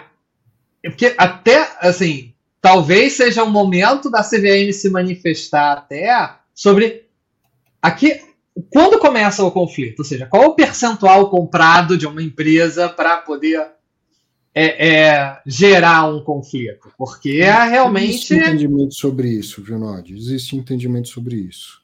Que independente, assim, mais do que o percentual, é, é ter como participar, ter ingerência na administração do negócio. É, é. Para as companhias abertas, eu quero dizer que existe interpretação sobre isso. E como Sim. o fundo imobiliário é a pedra no sapato do regulador, não necessariamente que vale para a companhia aberta, aliás, não necessariamente se vale para companhia aberta, não significa automaticamente que vale para fundo imobiliário. Então, a CVM poderia até, digamos, falar, ó, entenda para fundo imobiliário mesmo que se entende para as companhias abertas do ponto de vista de conflito de interesse. Né? Poderia. Ou o que, que é participação de, de, uma, de uma empresa em outra. Porque, pô, ter 1, 2, 3, 5% de, de investimento não poderia fazer se você mal tem possibilidade de ingerir, de, de, interferir na gerência, não deveria ser considerado um conflito de interesse, senão daqui a pouco ninguém faz mais nada, né? Exatamente, assim, é, é, a, se começar a expandir muito o conflito, daqui a pouco ninguém vota nada. É, mas eu acho que é, é algo que de repente alguém que esteja querendo dificultar o processo, pode sim catucar a CVM, pode. É, é, e depois até levar à justiça, como a gente tem. Eu, eu, sempre, eu sempre nessa me sendo tão velho que velho fica puxando um papo com o outro, etc. É, a Rio Bravo está discutindo se um cotista é conflitado ou não, etc. A justiça, a justiça disse que ele não é, etc. No caso do ABCP, a gente é, isso subiu para a esfera judicial, até já extrapolou a CVM e já foi levado para a esfera judicial. Espero que não aconteça, espero que não que não aconteça, mas vai saber. Bom, eu vou colocar aqui o link para quem quiser participar do cara a cara. Se é a primeira vez que você está assistindo aqui o Fatos Relevantes ao vivo, se você clicar no link que chegou agora pelo seu chat, você vai aparecer junto comigo, com o Nod, com o Losnak aqui. E uma segunda pergunta que eu tinha enquanto as pessoas clicam, ó, professor Arthur, você saberia dizer se a mudança de gestão no, no Becri poderá votar por e-mail? Porque essa informação oficial ainda não existe, mas é muito provável que sim. Hoje em dia as assembleias estão sendo todas por consulta formal eletrônica, fica aberta por um prazo lá, você recebe um link e vota. É bem provável que sim.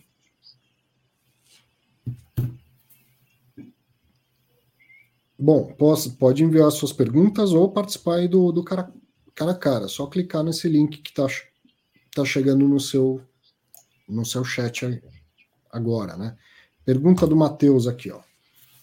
Com a incorporação do VBI pelo Pátria, não era o caso da capitânia chamar logo a Assembleia Geral para liquidar o Pátria antes que o Pátria venha eventualmente ser incorporado no PVBI? Bom, Matheus, você está assumindo que o PVBI vai incorporar o Pátria, o PATC. Eu não vejo isso como, como automático que vai acontecer. Perfeitamente possível que a VBI faça a gestão de dois fundos separados, certo? E outra coisa está assumindo que, que o Pátria não gostaria de ver o, que o, PATC uh, ah, gerido pela, pela VBI. Então, que a capitânia não gostaria de ver o, o, PATC gerido pelo VBI. Talvez a capitânia fale agora tá bom para mim se, se a VBI fizer a gestão, não preciso mudar mais nada no, no Pátria, por exemplo, né? Então, o que eu quero dizer é que não não está encadeado uma coisa com a outra necessariamente. Não precisa acontecer tudo isso só porque o Pátria vai comprar, incorporar a VBI. O que, vocês acham? É, eu também acho que, assim, acho que, como chama, né? O, você trocar o gestor, que é um prestador de serviço, né, não impacta, né, o número de cotas do fundo, não impacta que a capitânia ainda, entre aspas, né, manda no fundo, né, no PATC. Então, assim, você vai incorporar ou não, aí realmente são outros 500, né? O Credit Suisse tem o HGP o HGRE, que são do mesmo né, time de gestão, mas são independentes. É, quem não conhece, né, também a RBR tem o RPRI, tem o CCRF que ela tomou agora, né, o RBRY, RBRR, então assim, tem quatro fundos de CRI na, na, na, na gestora ali e são totalmente, né, são em parte independentes. Então, ter mais de um fundo ali, né, não é um problema. Eu acho que, como chama, é questionável, né? Tipo assim, porque fica realmente se tem um fundo só, né, vamos dizer assim, né, que só tem ativo físico, né, laje corporativa, é mais fácil de separar as coisas, né? Quando você tem mais de um, né, aí a pergunta fica, né, eu vou crescer o fundo 1 um ou o fundo 2, né? Então, assim, acho que para evitar questionamentos é melhor simplificar, né? Como a Red fez, né, nos três focos que ela tinha, botou tudo num só. Né? Mas aí realmente a gente tem que ver né, ali a, a, a estratégia ali na, da VBI, do Pátria para frente. Tá? Assim, obviamente, não estou ali, né? Eles que eles vão deixa que fazer com fundo, mas a Capitânia ainda manda no, no PTC, tá? Então acho que assim, é, como o Arthur falou, né? A Capitânia tem investimento, né? Majoritariamente, né? Vamos dizer assim, financeiro, né? Na, no PATC, né? Ela tá lá para ganhar dinheiro, então se incorporar, ela ganha cotas ali do do PVB é até melhor para ela, né? Porque a gente tem que lembrar, né, Arthur, que ela vai fazer isso, né, com o VV2 Properties e com o BLCP, né? Ela vai ganhar uhum. cotas do BTLG e ela ganhando cotas do BTDG, sei lá, ela vende o mercado secundário se ela precisar. Então, é, ela pode fazer esse movimento também no, no PATC, tá? Em vez de ela ter que vender ela mesma, né, a, é, ativo por ativo ali, né, ela, ela dá para o PVBI e o PVB que se vira, né? Então, Sim. acho que é uma alternativa, né, vamos dizer assim. Então, acho que eu não vejo, assim, acho que, assim, com maus olhos, né, assim, ter dois fundos ali na mesma estratégia, mas desde que seja muito bem, né, justificado, tá? Essa é a minha visão. É, Bom, o HGPO, por exemplo, é um fundo nichado, né? As corporativas podia estar dentro do HGRE e não tem. Às vezes acontece, né? Não sei se Sem contar que incorporação não é, não, não é fácil de ser aprovada. Incorporação de um fundo pelo outro precisa ter assembleia nos dois fundos envolvidos e com quórum qualificado, ou seja, no mínimo 25% do total de cotas. Então, por exemplo, no caso do PVBI, por exemplo, peguei aqui, ele tem um patrimônio perto de um bi, você teria que ter, então, a soma dos, de cotistas totalizando 250 milhões de reais, pelo menos, aprovando essa operação para ela poder acontecer. Então, isso é fácil num fundo. Não é fácil num fundo pequeno. E é ainda mais difícil num fundo grande. Ó, outra pergunta aqui. O Adilson, professor Arthur, caso o HGLG tivesse formador de mercado, impediria o que ocorreu na sexta-feira, aquela queda abrupta? Para quem não acompanhou, sexta-feira, no último negócio, no leilão, teve um, uma queda de 4%, se não me engano. Entre o, o penúltimo negócio e o último, houve uma queda de 4%. Adilson, se evitaria, não dá para dizer, porque aparentemente o volume foi bem grande ali, mas poderia ter um impacto menor, sim. Poderia, por exemplo, não ser necessário levar para o leilão. Se tivesse um formador de mercado, a pessoa que. Eu vou, vou aqui assumir que tinha alguém que queria, ou melhor, precisava vender uma posição grande. Sem formador de mercado, o que, que ele faz? Vou mandar tudo para o leilão, que é onde eu consigo provocar melhor a liquidez. Vai cair para caramba o preço, vai aparecer um monte de gente defendendo, ele assume um risco ali mas é o mais provável de conseguir sair de um lote maior. Se tem é, formador de mercado, ele já podia estar tá saindo dessa posição ao longo do, das semanas. Sempre liga lá no formador de mercado, ó, quero vender tanto, tem liquidez para isso? Tem. Então vai, ele vai vendendo sem machucar o preço da cota. Então, no mínimo seria mais ameno e não precisaria acontecer tudo de uma vez só.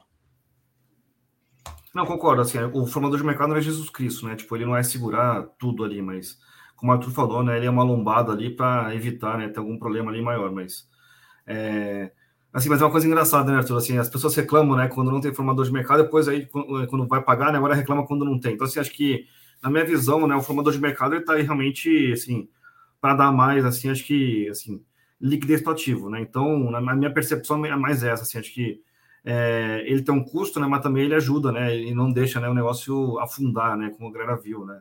ou então realmente, né, o, teve aqueles fundos, né, os ETFs lá que compraram Iridium, compraram a HGR, então assim, quando sair, né, se sair, né, vai machucar também se o Iridium e a HGR não tiverem, né, é, fundo de mercado. Então, ou você, né, e sei lá, alguns investidores, né, do, do, dos dois aí, né, tipo, defendem um fundo, então realmente o negócio vai sangrar, né, então é, esse é um ponto importante, né.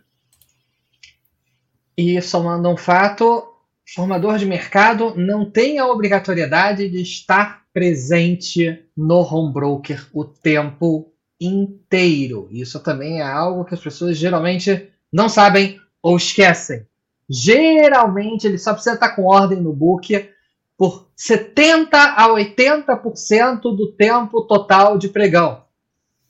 Então, na hora, desculpa o termo, mas eu não consigo pensar um melhor. Na hora do barata voa, barata voa é aquela hora que dá o desespero no mercado, pelo menos aqui no Rio a gente usa esse termo.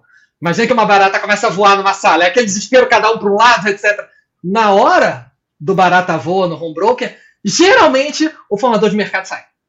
Porque ele tem essa autonomia. Ele não precisa estar presente 100% do tempo. No contrato dele, no registro dele como formador dentro da B3, tem lá o tempo mínimo que ele precisa permanecer. Geralmente, alguma coisa de 70% e 80%. Então, ele pode ficar 20% ou 30% do tempo fora. Então, sendo um leilão que às vezes está com muita pressão, é, ele pode me falar: Ah, não quero isso não, tchau, fui. E se tiver liquidez, ele também não vai. Né? Se está tá aparecendo liquidez no leilão, ele, ele provavelmente não é necessário. Não entendi direito aqui, pergunta da Luísa. Nod, você não fez uma comparação errada quando comparou o dividend yield com taxa de tesouro direto? Pois uma é passado e não certo, e a outra é futura, futura e certa. Eu não lembro nem quando você fez essa comparação, mas, mas ok. É, sim, uma, é renda fixa, outra é renda variável. E a, a graça da renda variável é você acreditar que por ela ser incerta e poder variar para mais, por que razão a gente não pega todo o nosso dinheiro e põe só em renda fixa? Por que, que você põe uma parte, seja ela uma parte pequena, média ou grande do seu, do seu patrimônio em renda variável, pela crença de que os lucros vão ser crescentes em algum momento, em algum período e tal, e que você vai ter mais rentabilidade no futuro com a renda variável do que com a renda fixa. Não é uma comparação que deve ser feita igualzinho, porque de fato são coisas diferentes. Mas eu nem lembro o que, que você falou sobre isso, Lodi. Não, é, acho que assim, é. só, a, só para o Luiz entender também, assim, acho que é, é, a vida, tá? Então, assim, acho que você faz comparações, eu concordo com você, né? O dividendo do passado, né? Contra o tesouro de que você vai ganhar no futuro, mas é, é, a vida, né? Assim, as pessoas simplificam, tá? Então, assim, é, concordo que, é, como chama? o dividend yield é nominal, né? O, o, a NTNB ali é real, mas assim, é a vida lá, então as pessoas usam mais para simplificar mesmo, tá? Então é, é, um ponto assim, importante, né? Mas assim, é o, é o que tem para hoje. É, é um simplificando, acho que é, é o mais simples, né? Então é a vida. É, assim, realmente eu não lembro é, se eu fiz uma comparação muito, muito fechada, muito estreita. Provavelmente eu me expressei terrivelmente mal é, sim. O, o Tesouro Direto, você fala de taxa futura, uma taxa contratada, e que desde que o governo não decrete uma moratória, ela é certa. E observe que eu já disse desde que o governo não decrete uma moratória. Pergunte ao argentino o quão certo é as taxas dos títulos públicos que eles compram. É, mas sim, digamos que é um risco mais baixo. Ponto. É, certeza na vida, só a morte e o pagamento de impostos. São as duas coisas certas na vida. Só essas duas. É... Agora, o dividend yield, ele é meio passado, meio presente, meio futuro. Ele é passado porque todo dividend yield é uma fração. É quanto distribuiu num período, digamos 12 meses, que é um passado, dividido pelo preço. Preço esse que é uma expectativa do mercado sobre aquele fundo. Que eu quero dizer que a gente eventualmente vê fundos que às vezes a cota sobe por uma expectativa de um aumento de distribuição futura. Faz com que o dividend yield teoricamente caia. Parece que o fundo está menos interessante exatamente no momento que ele vai ter uma distribuição maior, ou vice-versa. Então, o dividend yield ele não é 100% passado. O numerador da fração é. O denominador é preço de mercado. O que não é passado, não é presente, não é futuro, ele é bizarro. Então, é, não, não é um dado 100% passado. Tem uma boa carga de passado, porque uma parte da fração é o passado. Mas a outra é o preço, que é o preço. Interessante. O comentário, pergunta aqui do D1. Difícil. Acho que é isso a ideia. Por que, que os FOFs não fazem amortizações parciais para beneficiar os cotistas de diminuir o desconto no PVP? Bom, interessante, eh, faz sentido se ele vende as cotas de fundo imobiliário agora e, e como está acima do valor de mercado, então ele poderia, mesmo tendo prejuízo, impactando o rendimento, ele poderia amortizar, né, devolver para o cotista essa diferença. O, meu caro, faz sentido tentando, como eu te falei, me colocar lá, lá do outro lado, na ponta do, do, gestor, do administrador, não é o que nenhum gestor quer fazer, diminuir o tamanho de um fundo que não tem resgates, né? Ele, ele não quer diminuir o fundo, ele não quer amortizar, muito raro vai acontecer. Quando aconteceu com o BC Fund, é algo que a gente sempre fala, ressalta e, e tem que aplaudir, sim. Só que demorou também, demorou até eles resolverem amortizar, mas amortizaram. Mas sim, faria sentido o cara poderia até falar: vou acabar com o FOF. Vou acabar com o FOF que eu acho que vai, vai entregar o dinheiro de volta, vai, vai tirar esse, essa diferença aqui. Agora, é, o mercado é assim, né? E eu que olho para a relação de preço sobre valor, valor patrimonial, posso te afirmar que um fundo quase nunca está no seu valor patrimonial. Um fundo de, de papel vai lá, mas um fundo de tijolo e um FOF quase nunca está no, no, patrimonial. O que, que, vai acontecer daqui a algum tempo, seja lá, não sei qual, mas o que, que vai acontecer daqui a algum tempo? Os FOFs vão estar tá acima do patrimonial, bem acima do patrimonial. E aí o, o gestor deveria fazer alguma coisa nessa situação, deveria fazer é, algo. Ele deveria, por exemplo, emitir mais cotas nessa situação ou não? Se, se a gente ficar se guiando também pelo que está acontecendo com o mercado secundário, muitas vezes o gestor acaba não tendo a, a, o, um completo papel de gestão. Essa é uma das vantagens do fundo fechado. O fundo que permite resgate, quanto mais fácil é resgatar, o máximo que, que sim, o gestor não manda no timing do fundo. Ele até sabe o que, que ele quer comprar, o que ele quer vender, mas quando ele não quer comprar, porque acha que está tudo caro, é a hora que todo mundo está enfiando dinheiro dentro do fundo. Quando ele quer comprar porque está barato, é a hora que todo mundo está tirando dinheiro do fundo. Isso num fundo 555. Num fundo imobiliário, como não tem resgate, ele não precisa ficar se desfazendo de posições no momento desfavorável. Né? E aí ele tem um pouco mais de controle sobre o que ele está fazendo lá. Tem gente que está agora fazendo movimentações na carteira e tentando adequar melhor para uma, uma virada, para uma melhora que venha no futuro.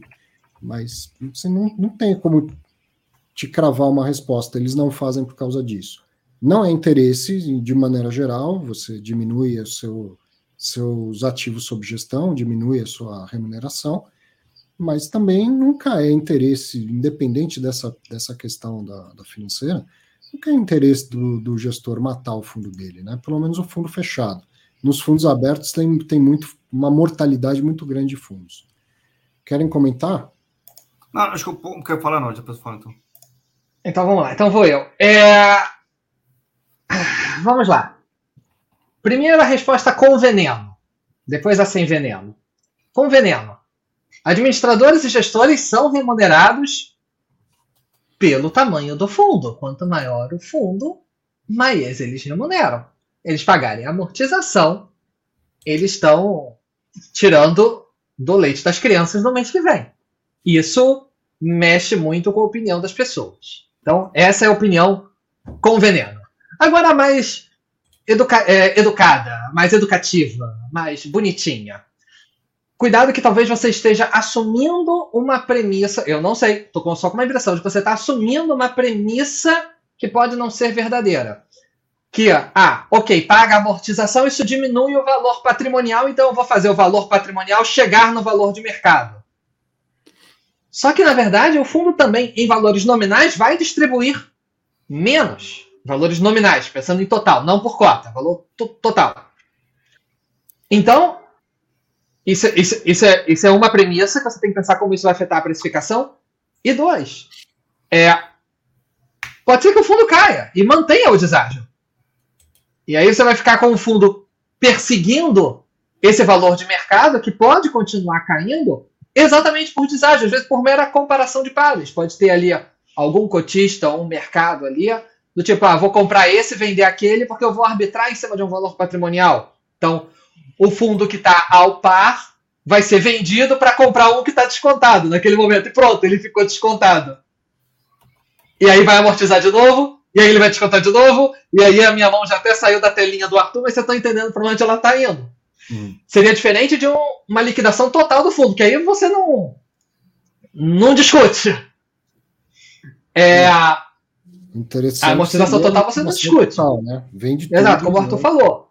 Você mata ali e ponto. Ah, agora, de novo, você vai tirar do leite das crianças de um monte de gente.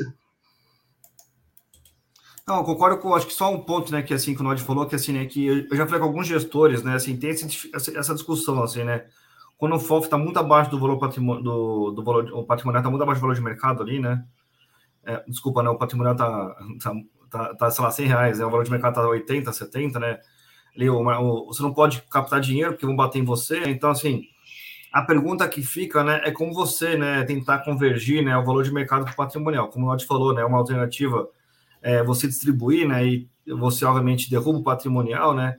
E você, entre aspas, né? Esse é a grande aspas, né? A grande discussão, né? Que tem que ser feita. Vamos falar que o meu patrimonial é 100 reais. Eu dou um real para você. É, com esse um real, vamos falar que você tinha 100 cotas, né? Vamos falar, 80 cotas para comprar uma, uma cota nova do meu do FOF ali. Você compraria o FOF ou então você ir a comprar outro FII que você bem entendesse, ou então, sei lá, você pagar a tua conta de luz, entendeu? Então, assim, acho que é, essa é uma discussão, assim, se você, se, se você comprasse as cotas do, do mesmo FOF, é, provavelmente, né, com mais compradores, a, a cota é subir. Então, o, o PVP, né, assim, iria, entre aspas, convergir para um, né, ia naquela direção. O, acho que a grande discussão, né, é que realmente isso não, assim, não é óbvio, né, e assim, e isso seria basicamente quase uma recompra, né? Mas não é recompra porque não é a empresa fazendo, mas é o, são os próprios cotistas, né? Então, assim, eu acho que, assim, como o Arthur falou, né? Que ele até fez uma live, né, com, com o cara da Clima, né, do Levi ali, acho que, assim, é, é, eu não vi ainda, mas vou, vou ver, né? Então, acho que, assim, um ponto na minha visão é justamente esse, né? Como que você consegue, né, de alguma maneira, né, vamos dizer assim, né, tipo, sair desse problema. Tá, assim, então, todo mundo está consciente que tem um problema, todo mundo quer crescer o FOF ali, ninguém consegue crescer o FOF, etc. Então, assim, é um problema que precisa ser endereçado. É, esse acho que é o grande desafio na minha visão, né? E, e assim, acho que o, o que o Nod falou foi o que a gente viu na Galápagos, no GCFF 11 ali, tipo, ele distribuiu e a cota não subiu. Então, assim, acho que é, ah, ele distribuiu pouco, distribuiu muito, assim, não importa, importa que a pessoa caiu dinheiro na conta ali, ela não sabia, entre aspas, ou não queria saber que aquele dinheiro vinha do, da, de amortização do GCFF. O dinheiro caiu na conta, ela gastou como ela entendia, né? Ou comprando outros FIIs, né? Ou comprando o próprio GCFF, então realmente gastando dinheiro. Então, acho que é, esse acho é um grande desafio, tá? E como o Arthur falou, assim, né? O Nós também frisou, né? Assim, o gestor ganha em cima de patrimônio e você reduzir o seu patrimônio de graça, não vendo uma contrapartida, entre aspas, automática, o que vai acontecer, né? É, qual que é o motivo dele de, de fazer isso, né? Então, assim, é... nenhum, né? Então, é, você acha que o ponto é analisar assim que é, tem essa discussão se você faz uma amortização parcelada, né, ao longo dos meses e aí você o, o cotista ganha um pouquinho ao longo do tempo, ou então você faz uma amortização sei lá, agressiva, né, no mês só, porque realmente o cotista pode comprar agora é o, a, o, o FOF, né, que está realmente descontado. Então, acho que assim, é, a minha visão, assim, se tivesse uma solução é, entre aspas, né, que desse certo para os gestores, todo mundo faria no dia seguinte, tá? Mas a verdade é que ainda não aconteceu, tá? Eu, eu, teve um caso do Cadif, acho que ele comentou isso em 2019, 2020, sei lá, eu vou ver aqui. Mas assim, acho que é, lá atrás ele falou assim: olha, é, eu sempre estou reinvestindo aqui, né? Mas como o patrimonial está muito alto que o valor de mercado, então, pô, eu não vou reinvestir essa vez aqui, eu estou distribuindo para você para você fazer seu próprio investimento. Tá? Então, é, foi uma coisa que ele falou. Tá? Então, assim, acho que. É, deixa eu só ver onde que tá. Assim, mas é uma coisa, foi uma coisa que ele falou. Então, assim, acho que é, é válido, tá? Na minha visão. Então, assim, é, é essa decisão, tá? Mas, assim, acho que a, a, resposta que eu te dou é essa bem óbvia, tá? Que não tem um, uma coisa positiva para o gestor aí no final do dia, tá? Assim, então acho que se tivesse uma coisa mais positiva, acho que seria mais simples de fazer, né? Mas não é uma coisa tão tão óbvia, tão simples, né? Então, é, essa é a minha percepção, tá? Assim, que... o, o, o, Rafael emendou um comentário aqui, emendou um comentário dizendo, não, e aí o gestor pode não fazer nada e tirar o patrimônio do cotista secundário, que se não estiver satisfeito, amarga o prejuízo. Bom, Rafael, primeiro, se, se ele não estiver satisfeito e conseguir se reunir com 3% dos cotistas, ele pode incluir uma pauta na próxima Assembleia Geral Ordinária pedindo para fazer a amortização que foi sugerida, para mudar o nome do fundo para Arthur Losnak, FOF, Fundo de Investimento Imobiliário, para fazer o que ele bem quiser. Se ele conseguir juntar 5% dos cotistas, ele já convoca uma assembleia para fazer o que ele bem quiser. Então, novamente, tenta se colocar no lado do, do lado dos outros, sabe? Fazer um, um comentário uh, mais, mais qualificado, mais relevante. Essa ideia de que o, o gestor está sempre querendo sacanear todo mundo, cara, não é, não é, né? E aí o, o Losnak fez um comentário assim, pô, o cara vai lá, amortiza, ele não. É, é, a cota não reage necessariamente por causa disso. Então, vai ser uma solução. Você, cotista do FOF, está recebendo seus rendimentos lá, está satisfeito com a, com a, quantidade de rendimento, com o valor dos, dos rendimentos? É, porque no caso do, do fundo de, de tijolo é a mesma coisa, ele poderia vender tudo e amortizar. No FOF é mais fácil de fazer isso. Mas ao final das contas, você está olhando só para a desvalorização das cotas, está considerando tudo que você já recebeu de rendimentos e talvez você nem esteja no prejuízo, se você olhar todos os rendimentos ao longo do tempo, caso você seja cotista há anos e anos e anos, enfim.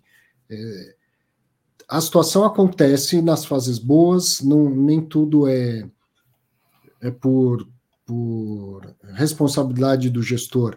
Quando está indo tudo muito bem, quando o BCIA estava sendo negociado a duas vezes o patrimonial, era porque o gestor era sensacional? Era duas vezes melhor do que os outros gestores? Não, era por uma, por uma bobagem feita por investidores. Quando o fundo está abaixo do patrimonial, também não é tudo culpa do, do gestor. A taxa de juros subiu, o valor de mercado não é o gestor quem, quem define. E ele, se ele ficar, isso que eu vou repetir, se guiando, guiando a gestão dele pelo que está acontecendo com o preço das cotas, para isso, eu não preciso de um gestor profissional. Não preciso de um gestor profissional. Se deixar o, o, o coletivo, que muitas vezes é irracional, do mercado secundário, guiar as decisões do gestor, então não preciso de um gestor profissional para isso, certo?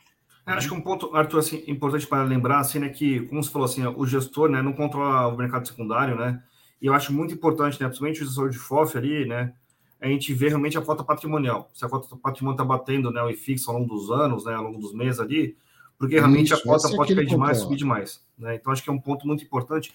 Acho que só um. É, acho que outro ponto também que é importante de, de lembrar, assim, né, que assim, se você não confia no gestor, sai do fundo, tá? Assim, acho que como até a galera ficou brincando aqui, né, no, assim, no, na, no CRI, né, o primeiro caráter, assim, acho que é, eu vou dar um exemplo, tá? Assim, eu tinha bastante hectare no final ano passado, né? E aí, acho que em agosto, setembro, é quando ele comprou né, o, o equity e tinha já a dívida né, do, do, do ciclo de compras, eu falei, caramba, né? É, a definição, né, assim, me diz né, que realmente não pode comprar equity e dívida né, do mesmo ativo, né? Porque é, os dois podem ser bons, né? Mas assim, é, como chama? São riscos distintos, né? E se, se você aposta no equity, a dívida não, deve, não deveria estar bem, né? Eu acho que ou, ou, então, sei lá, você aposta na dívida, né, para ser mais defensivo, né, o equity também não deveria estar ótimo. Então, assim, acho que eu não, eu não concordei, tá? Eles não conseguiram justificar, até que fizeram uns textinhos no último relatório gerencial, falando que queria entender primeiro, né, a, a proposta, depois foi na Sailor, depois foi na, realmente na Sub, depois foi para o Equity, que teve uma oportunidade, e depois ele passou um mês ele comprou, né, a, a de novo. Então, assim, na minha visão, né, assim, a historinha é boa, né? Até ele comprar a senior de novo, né? Então, se ele zerasse toda a dívida e ficasse no equity, eu concordaria com ele. Mas como ele se embananou, na minha visão, tá? Eu falei que, olha, esse cara eu não confio. Eu posso estar errado, posso estar certo. É vida, tá? Mas, assim, esse cara eu não confio mais e eu não vou ter dinheiro com ele. Acabou, eu vendi. Eu posso ter vendido no prejuízo, posso ter vendido com lucro, posso ter vendido no preço. O ponto não é esse, né? O ponto, na minha visão, assim, se você perdeu a confiança no gestor, você sai do ativo, né? Acho que você ficar assim, pô, já sou só que me sacanear. Então não sai, acabou. Assim, acho que o Leandro, né, que é o grande defensor, né, de, dos monativos, né, então, assim, é, ele fala, né, então, assim, realmente, né, assim, tem gente que gosta de imobiliário que tem regra definida, não pode crescer ali de qualquer maneira, então, tem gente que aceita o crescimento, a gente não aceita, assim, acho que a minha visão, assim, que você tem que entender, né, o time de gestão e falar, olha, esse cara eu confio, né, esse cara eu não confio, então, assim, acho que é, agora, assim, ficar comprando cota ficar lamentando que o gestor quer te sacanear, eu acho realmente coisas na minha visão, errada. Assim, como eu te dando outro exemplo também, né? Que é bom ter exemplos, né? O caso do Mois, tá? Eu nunca gostei da proposta do Rect de comprar ativos não óbvios, tá? Eu sempre preferi comprar ativos óbvios, na Faria Lima, etc e tal. Ele comprou um monte de ativo não óbvio, quando teve estresse, sei lá, não digo todos, mas grande parte dos ativos se ferraram. Então, assim, eu tinha medo e o medo aconteceu, né? Agora o negócio tá voltando, etc tal, mas assim, é, quem comprou pelo yield, quem comprou né, pelo, pelo barulho ali, realmente se deu bem no curto prazo, mas realmente acabou sofrendo. Então, assim, na minha visão, é bom entender tipo, o que o gestor está te prometendo para você cobrar ele depois. Se ele não te prometeu nada ou você não quis ouvir promessa nenhuma, aí fica realmente difícil a discussão, né? Mas é, é, é sempre bom ter esse alinhamento, tá? Assim, eu, eu acho errado as pessoas ficarem bravas, né, com, com como chama? com a falta de confiança do gestor. Eu não xinguei a hectare, eu não briguei com eles. Eu falei, olha, o que vocês estão fazendo, realmente eu não concordo, eu não aceito, eu vou sair. Não, eu, como o Arthur falou, eu não tenho cota suficiente para chamar a Assembleia e derrubar eles, né? Então eu falei, olha, eu vou seguir minha vida e eles seguem a vida deles. Então, assim, acho que é um ponto importante é isso, assim, acho que entender as brigas que você quer brigar, né? E, e se lamentar realmente do que do que for importante na minha visão, né? A Gina Se voto dos relatores é, a, minha, a minha lógica é, é simples. Eu não pago gente incompetente. Se eu acho que o gestor é incompetente, eu paro de pagar ele, vendo minhas cotas. Outra pessoa que pague. Eu não pago. Simples assim. Isso é com todos, todos os profissionais. Quem edita meus vídeos no canal Click Invest é um cara competente. Se eu um dia achar que ele deixou de ser competente ou que ele nunca foi, etc., eu contrato outro. Simples assim. Minha carteira de fundos imobiliários, eu compro ela todo dia de novo, porque eu sempre tenho a possibilidade de não ter mais aquele fundo no final do dia. Então, eu não pago gente incompetente. Ponto. Bom, mudando bastante de assunto, o Roberto Barbera perguntou se os Fiagro não são obrigados a distribuir os 95%, como é o caso do fundo imobiliário, e nem fazerem acerto semestral. Se eu estiver correto, os investidores estão sendo avisados disso? Então, Roberto, sim, acredito que você esteja correto. A regulamentação do FIAGRO é mais aberta do que a do, do fundo imobiliário e que ele não é obrigado, assim como no caso dos FIINFRA. Não tem nenhuma obrigação de distribuição mínima. É, é, é uma especificidade de fato dos fundos imobiliários. Se os investidores estão sendo avisados disso, acho que não. Acho que nenhum FIAGRO coloca lá, ó, eu não sou obrigado a distribuir 95% e nenhum gestor de FIINFRA fala isso, ou nenhum gestor de fundo multimercado. Não sei se havia uma necessidade de avisar os investidores a respeito de algo que eu não sou obrigado a fazer, entendeu?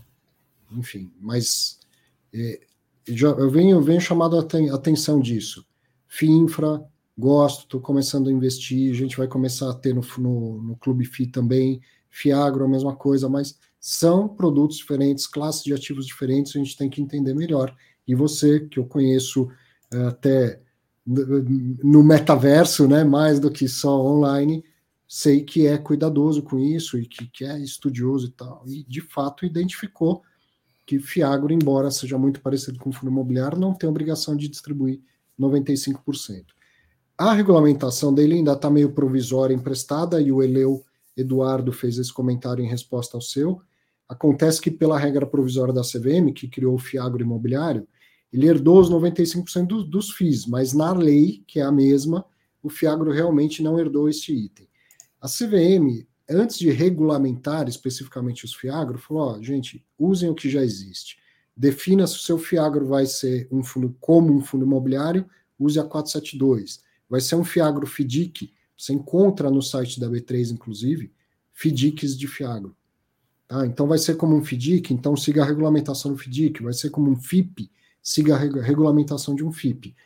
Então, aí se o cara colocou que o fiagro dele segue a 472, ele é obrigado a distribuir 95%, Acredito que não, porque a Lei 8668, como o Eleu citou aí, não obriga. Alguém quer comentar? Acho que é isso, o Betag, né, é um FDIC, né, que acho que é um bom exemplo lá, e os outros, a grande parte é mais situação de FII mesmo.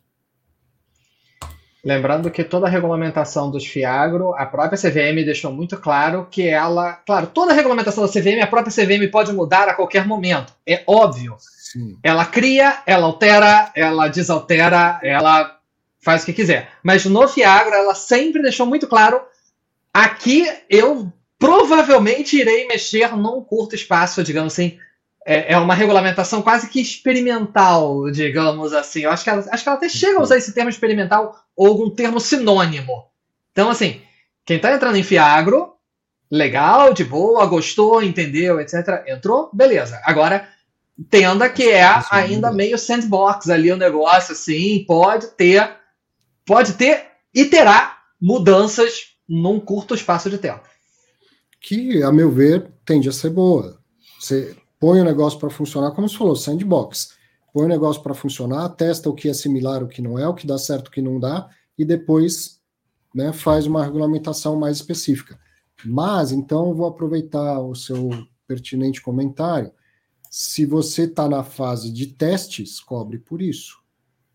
Se tiver um fundo de papel e um fiagro dando a mesma rentabilidade, você fica no fundo imobiliário.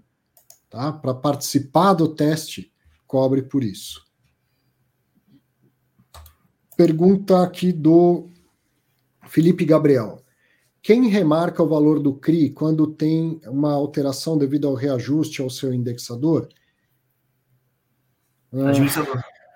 entendo eu que o administrador do fundo concorda, o, Losnak. Cada administrador é livre para fazer a sua é, metodologia tem, tem, de marcação a mercado. Né? É, a, a CVM em algum momento, né, né vamos assim, né, nesse século, né, vai padronizar, mas assim, acho que o, assim, o administrador faz isso, né, e tem CRIs, tá, que o mesmo CRI, tá, o, se você está em administrador diferente, tem marcação diferente, tá, então realmente, assim, acho que o CRI, na minha visão, né, assim, né, reforçando a conversa que a gente teve ali, né, antes, é, é uma confiança muito maior, né, realmente, né, do que o ativo físico, o ativo físico sabe que existe, né, o ativo físico lá tem matrícula, né, então, o, o CRI ali, você tem que realmente confiar ali que o time de gestão né, e o administrador ali são, como chama, né?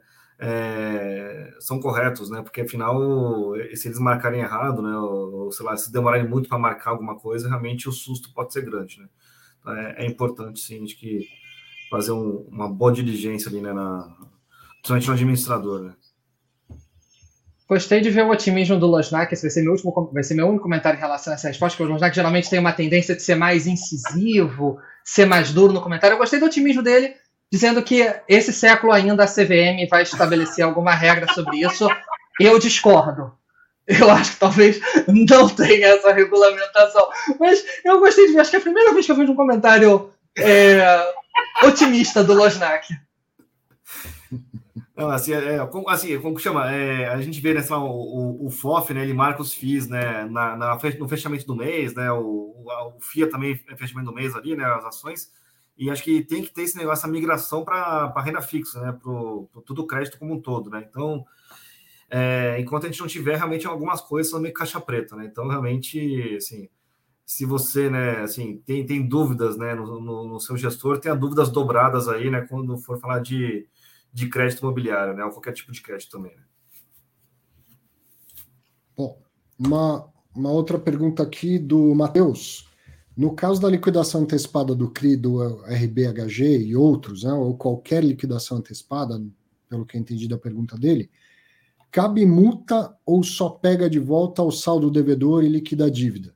Matheus, cabe tudo que está no contrato, cabe multa, cabe juros, cabe tudo mais, se tiver dinheiro para isso. Né? Quando, quando estressa um. um o que, que é a gestão de, de risco de crédito? Você procura receber o máximo valor possível. Tá? O default ele não é tudo ou nada. Te emprestei mil e você vai me devolver mil mais cem de juros, foi o que a gente é, compactuou. E aí você fala, ó, não tenho como pagar. Eu vou atrás do que der Dá para você me pagar pelo menos 300, 400, 500? Então, uma das coisas que, que passa pela análise de risco de crédito é qual seria o tamanho da perda recuperável em caso de default. Certo? Então, eu vou lá e eu tenho direito a tudo que está no contrato. O principal, os juros, a multa, o, o juro de mora, tudo mais. Agora, se vai ter dinheiro para eu receber tudo isso, muito provável, quando, né, quando a coisa azeda de vez, muito provável que não. E aí cada um dos credores vai tentar receber, vai tentar recuperar o máximo possível para si, para diminuir o seu prejuízo. É, assim, acho que o importante é ver o LTV, né? Assim, óbvio que o LTV tem que ver com o que foi feito ver, né? Mas, assim, né? Como você falou, né? Se tu der um, deu, sei lá, 10 milhões de reais de alguém, né? Aí depois, depois dos juros, etc, hoje tem 12 milhões de reais, né? E aí você pegou como garantista um negócio de 20, né? Então, o correto seria, né? Vamos dizer assim, você pega esse negócio de 20, né? Vende. Aí vamos falar que você, aí você conseguiu, né? Depois de alguma corretagem, despesa que seja ali, né? Ali, você conseguiu, sei lá, 17 milhões de reais, né? Sei lá, 18 milhões de reais. Então, você pega aqueles 18 milhões de reais que seja ali, né? Bota 12 no seu bolso, que é o devido, né? E depois aí os outros seis ali, né? Se devolve para o cara que tomou, que tomou, fez o, tomou o CRI. Então, assim, a ideia é, né, assim, você sempre tem uma gordura, porque você consegue vender com desconto, né, é, quando as coisas estressarem, né, então acho que vai ser um bom, entre aspas, né, estudo de caso ali, né, vendo no caso da, é, no, nesse CRI aí, né, para ver, né, o, o quanto que o cara tem ali, quanto que eles vão conseguir, né, monetizar ali, né, e, e, e realmente quanto vai, assim, vai sobrar ali, mas como ter uma gordura boa, né, não é um problema na minha visão grande, né, como tu falou, né, que tava, me deve 1.100 eu só consigo recuperar 300, né, o LTV realmente é. Sei lá, você deve 1.100, o cara tem salário dos 2.200, né? 2.000 ali de que está te dando com garantia. Então você vende tudo lá por 1.800, sobra né, 700 reais ali, os 700 reais você volta para a pessoa e o seu 1.100 você embolsa, tá? Então a ideia é essa. Você não pode ficar com 1.500, né? Porque realmente o accrual, né? O, a, a dívida hoje, né? Vale tanto, né? Então é, Aí teve, como você falou, né? Teve as, é, alguma condição ali de, de multa de pré-pagamento, né? Tem alguma coisa ali, etc e tal, mas no geral é isso, tá? É o, é o CRIA cruado até aquele momento que você consegue recuperar. Isso aí, e a, é, a liquidação pode, pode acontecer de inúmeras formas diferentes. Quase que precisaríamos de algumas horas aqui para poder relatar alguns casos. Mas, exemplos. Full cash sweep, palavra bonita, linda, que não explica nada. O que quer dizer isso? Por exemplo, vamos supor que é um, é um loteamento aonde. É, não explica nada. Full cash sweep, não explica nada isso. É, vamos, vamos explicar que tem um loteamento aonde parte das parcelas que são pagas, parte vai para a quitação do CRI e parte vai para o empreendedor, isso em condições normais de temperatura e pressão. E aí tem uma quebra de, de, de cláusula, tem uma liquidação, etc. Você vira uma chave e a partir daí tudo que entra vai para quitar o CRI até que o CRI esteja quitado e aí o empreendedor fica com o que sobrar, etc. Isso é uma forma de liquidar. Ah, pode ser que o fundo tenha, né, o CRI no caso, tenha o direito de botar o empreendedor para fora e ele passa a ser o dono dos terrenos e gerir a questão de venda, etc. O que não é fácil. O que não é fácil. Por quê? É, um, um CRI é investido por vários players diferentes, que não obrigatoriamente têm grande expertise em loteamento, e são empresas do ramo financeiro, e que agora vão ter que sentar e ser sócios de algo que eles nem sabem mexer direito. Então, é, principalmente um CRI pulverizado, CRI pulverizado aqui na ponta contrária, um CRI que tem vários crisistas, vários participantes, vira o pior tipo de reunião de condomínio do mundo. Porque são pessoas que não se conhecem, que prefeririam não ter se conhecido e agora estão numa situação de estresse, tendo que se conhecer e tomar decisões juntas. É um inferno na Terra, ao quadrado. É, então, assim, pra, é, nós temos casos como o Maxi Renda tem no seu portfólio alguns imóveis três ou quatro imóveis da sua carteira que vieram de liquidações de CRI. Ok, o CRI foi liquidado, agora o fundo é sócio de um empreendimento que ele não sabe exatamente como é que veio aparecer na carteira dele, tendo que discutir com um monte de gente que ele não conhece sobre o que vai fazer com aquilo. Então, a liquidação não é a solução do problema, é uma etapa. O que não quer dizer que é uma etapa para um bom encaminhamento. É só para um outro encaminhamento, que pode ser melhor, igual ou às vezes até pior. É a mais drástica das soluções, né? É a pior delas. É, é, é, vamos dizer, é a pior delas, sendo que talvez não ter é, Sim, solução seja pior ainda. Mas eu digo. É pior ainda, mas é. é não, nem sempre é uma solução boa. Tanto é que muitas vezes, aqui no caso especificamente a gente está falando de uma fraude, é outra pauta, mas quantas e quantas vezes a gente vê CRIs que estão perto de quebrar algum covenant e na verdade você repactua com o empreendedor, do tipo, tá beleza, hein? Uhum. continua tocando. Segue, segue, me diz o que, que dá para fazer e a gente vai tentar chegar no lugar. Porque o cara tá ali, ele entende o potencial de venda, ele muitas vezes tem experiência na região, já levantou outros é, outros empreendimentos na região, ele sabe o problema que está acontecendo, etc, etc. Desde que você tenha um parceiro lá, você tem um parceiro, sim. Se você tem uma fraude, você já quebrou parceria. Aí o assunto azeda. Mas enquanto você tiver parceiros, às vezes é bom não liquidar um CRI. Uma última aqui, ó. Felipe Gabriel. Pergunto, o administrador remarca o CRI. Muitas vezes o fundo vende para destravar valor para o cotista. Então, cabe ao mercado comprar ao novo preço feito pelo administrador, se fizer sentido? Por isso que tem que ser justo? Felipe, preço justo de um ativo, seja ele um papel, um, um tijolo, uma ação, seja lá o que for, preço justo é aquele em que duas partes transacionaram sem, sem nenhum tipo de, de interferência ou de estresse, vamos dizer assim. Então, por mais que eu vá pegar um é, num tijolo, num, num, imóvel, fazer um desconto de fluxo de caixa super elaborado, tá, não sei o quê, lembra que eu falo, laudo de avaliação na etiqueta de preço? Para o cara que vai avaliar empresas, faz um fluxo de caixa descontado 30 vezes mais elaborado do que de um imóvel. E aí a, ação está sendo negociada a 10, ele acha que vale 12. Ou ele acha que vale 8. Laudo de avaliação não é etiqueta de preço. Assim como marcação a mercado de um, de um título, quando não tem mercado secundário, é também uma opinião de valor, tanto que eu posso ter uma, o outro administrador pode ter outra. Preço justo é aquele que saiu na tela. Esse é o preço justo.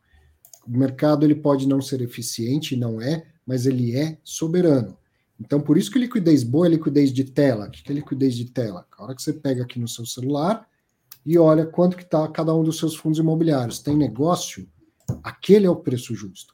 Quando não tem secundário, não tem preço de tela, a matemática para chegar no, no, no preço de, atual de um, de um título de renda fixa é a mesma. Mas é, você vai falar, mas pô, esse cara foi lançado dois anos atrás, essa situação deteriorou, então deveria aumentar um spread de risco aqui? Eu acho, você não acha. O Nod acha, mas acho que tem que aumentar menos o spread de risco. E aí cada um vai chegando num preço, numa precificação diferente. Não pela matemática, mas por toda a subjetividade que tem em qualquer modelo de, de precificação, até de renda fixa, certo? Então, preço justo é aquele que está sendo negociado no mercado. Se tem uma evidência recente de mercado, não precisa fazer ginástica, você fala o preço é esse. Mas quando não tem secundário, não tem é, liquidez no secundário, e mesmo que tenha, não tem liquidez de tela, aí cada um pode chegar a um preço diferente. Agora, mesmo nos mercados líquidos, todo mundo chega a um, preço diferente. Pega um fundo imobiliário bem líquido aí, KNRI, você tem uma opinião de valor sobre ele, eu tenho outro, o Nod tem outro, o Losnak tem outro. Agora, o quanto vale efetivamente, o quanto está sendo negociado no, no, no mercado. Né? E mais do que isso, um preço justo ele existe porque as pessoas discordam, uhum. não porque elas concordam. Exato. O preço pelo qual algo é vendido é um preço que é que alguém considera autossufici é, autossuficiente, não, o preço é, é alto a ponto da pessoa querer vender e é baixo o suficiente para alguém querer comprar. O mercado só existe porque as pessoas discordam, não porque elas concordam. É isso que faz o preço justo. É a discordância entre as pessoas. Não a concordância. Porque se todo mundo quiser comprar um fundo imobiliário e ninguém quiser vender, não tem negócio. A cotação, o preço de tela, o preço de mercado é a, a discordância entre as pessoas, não a concordância entre elas. Maravilha. Bom, o Felipe está dizendo aqui, ó, perfeito, muito obrigado. E eu também vou agradecer. Primeiro, a, a presença e companhia do Nod do Losnak aqui nos, nos comentários, dando a cara. Hoje ninguém participou do cara a cara, hein? Semana que vem precisa ter gente aqui. Manod, Losnak, obrigado de novo pela, pela participação, sempre muito bem-vindos e venham quando quiserem. Prazer, Arthur. Um prazer, Arthur. Dois Arthur aqui, o prensado aqui entre dois Arthurs aqui. Um prazer. Raramente encontro o Losnak aqui. Bom te ver, Losnak e Arthur. De vez em quando, reveza, enquanto né? a... é, te encontrar aqui virtualmente, aqui do lado aqui. E enquanto a máquina de, de lavar estiver batendo, eu apareço aqui. É isso aí. Muito bom. Bom, e para você que está aí e acompanhou mais um Fatos Relevantes ao vivo, obrigado pela companhia de sempre, pelos comentários. E para quem assiste ou ouve depois, ao longo da semana também, sempre um prazer saber que você dedica um pouco de tempo para aprender aqui com Fatos Relevantes. Grande abraço a todos. Até semana que vem.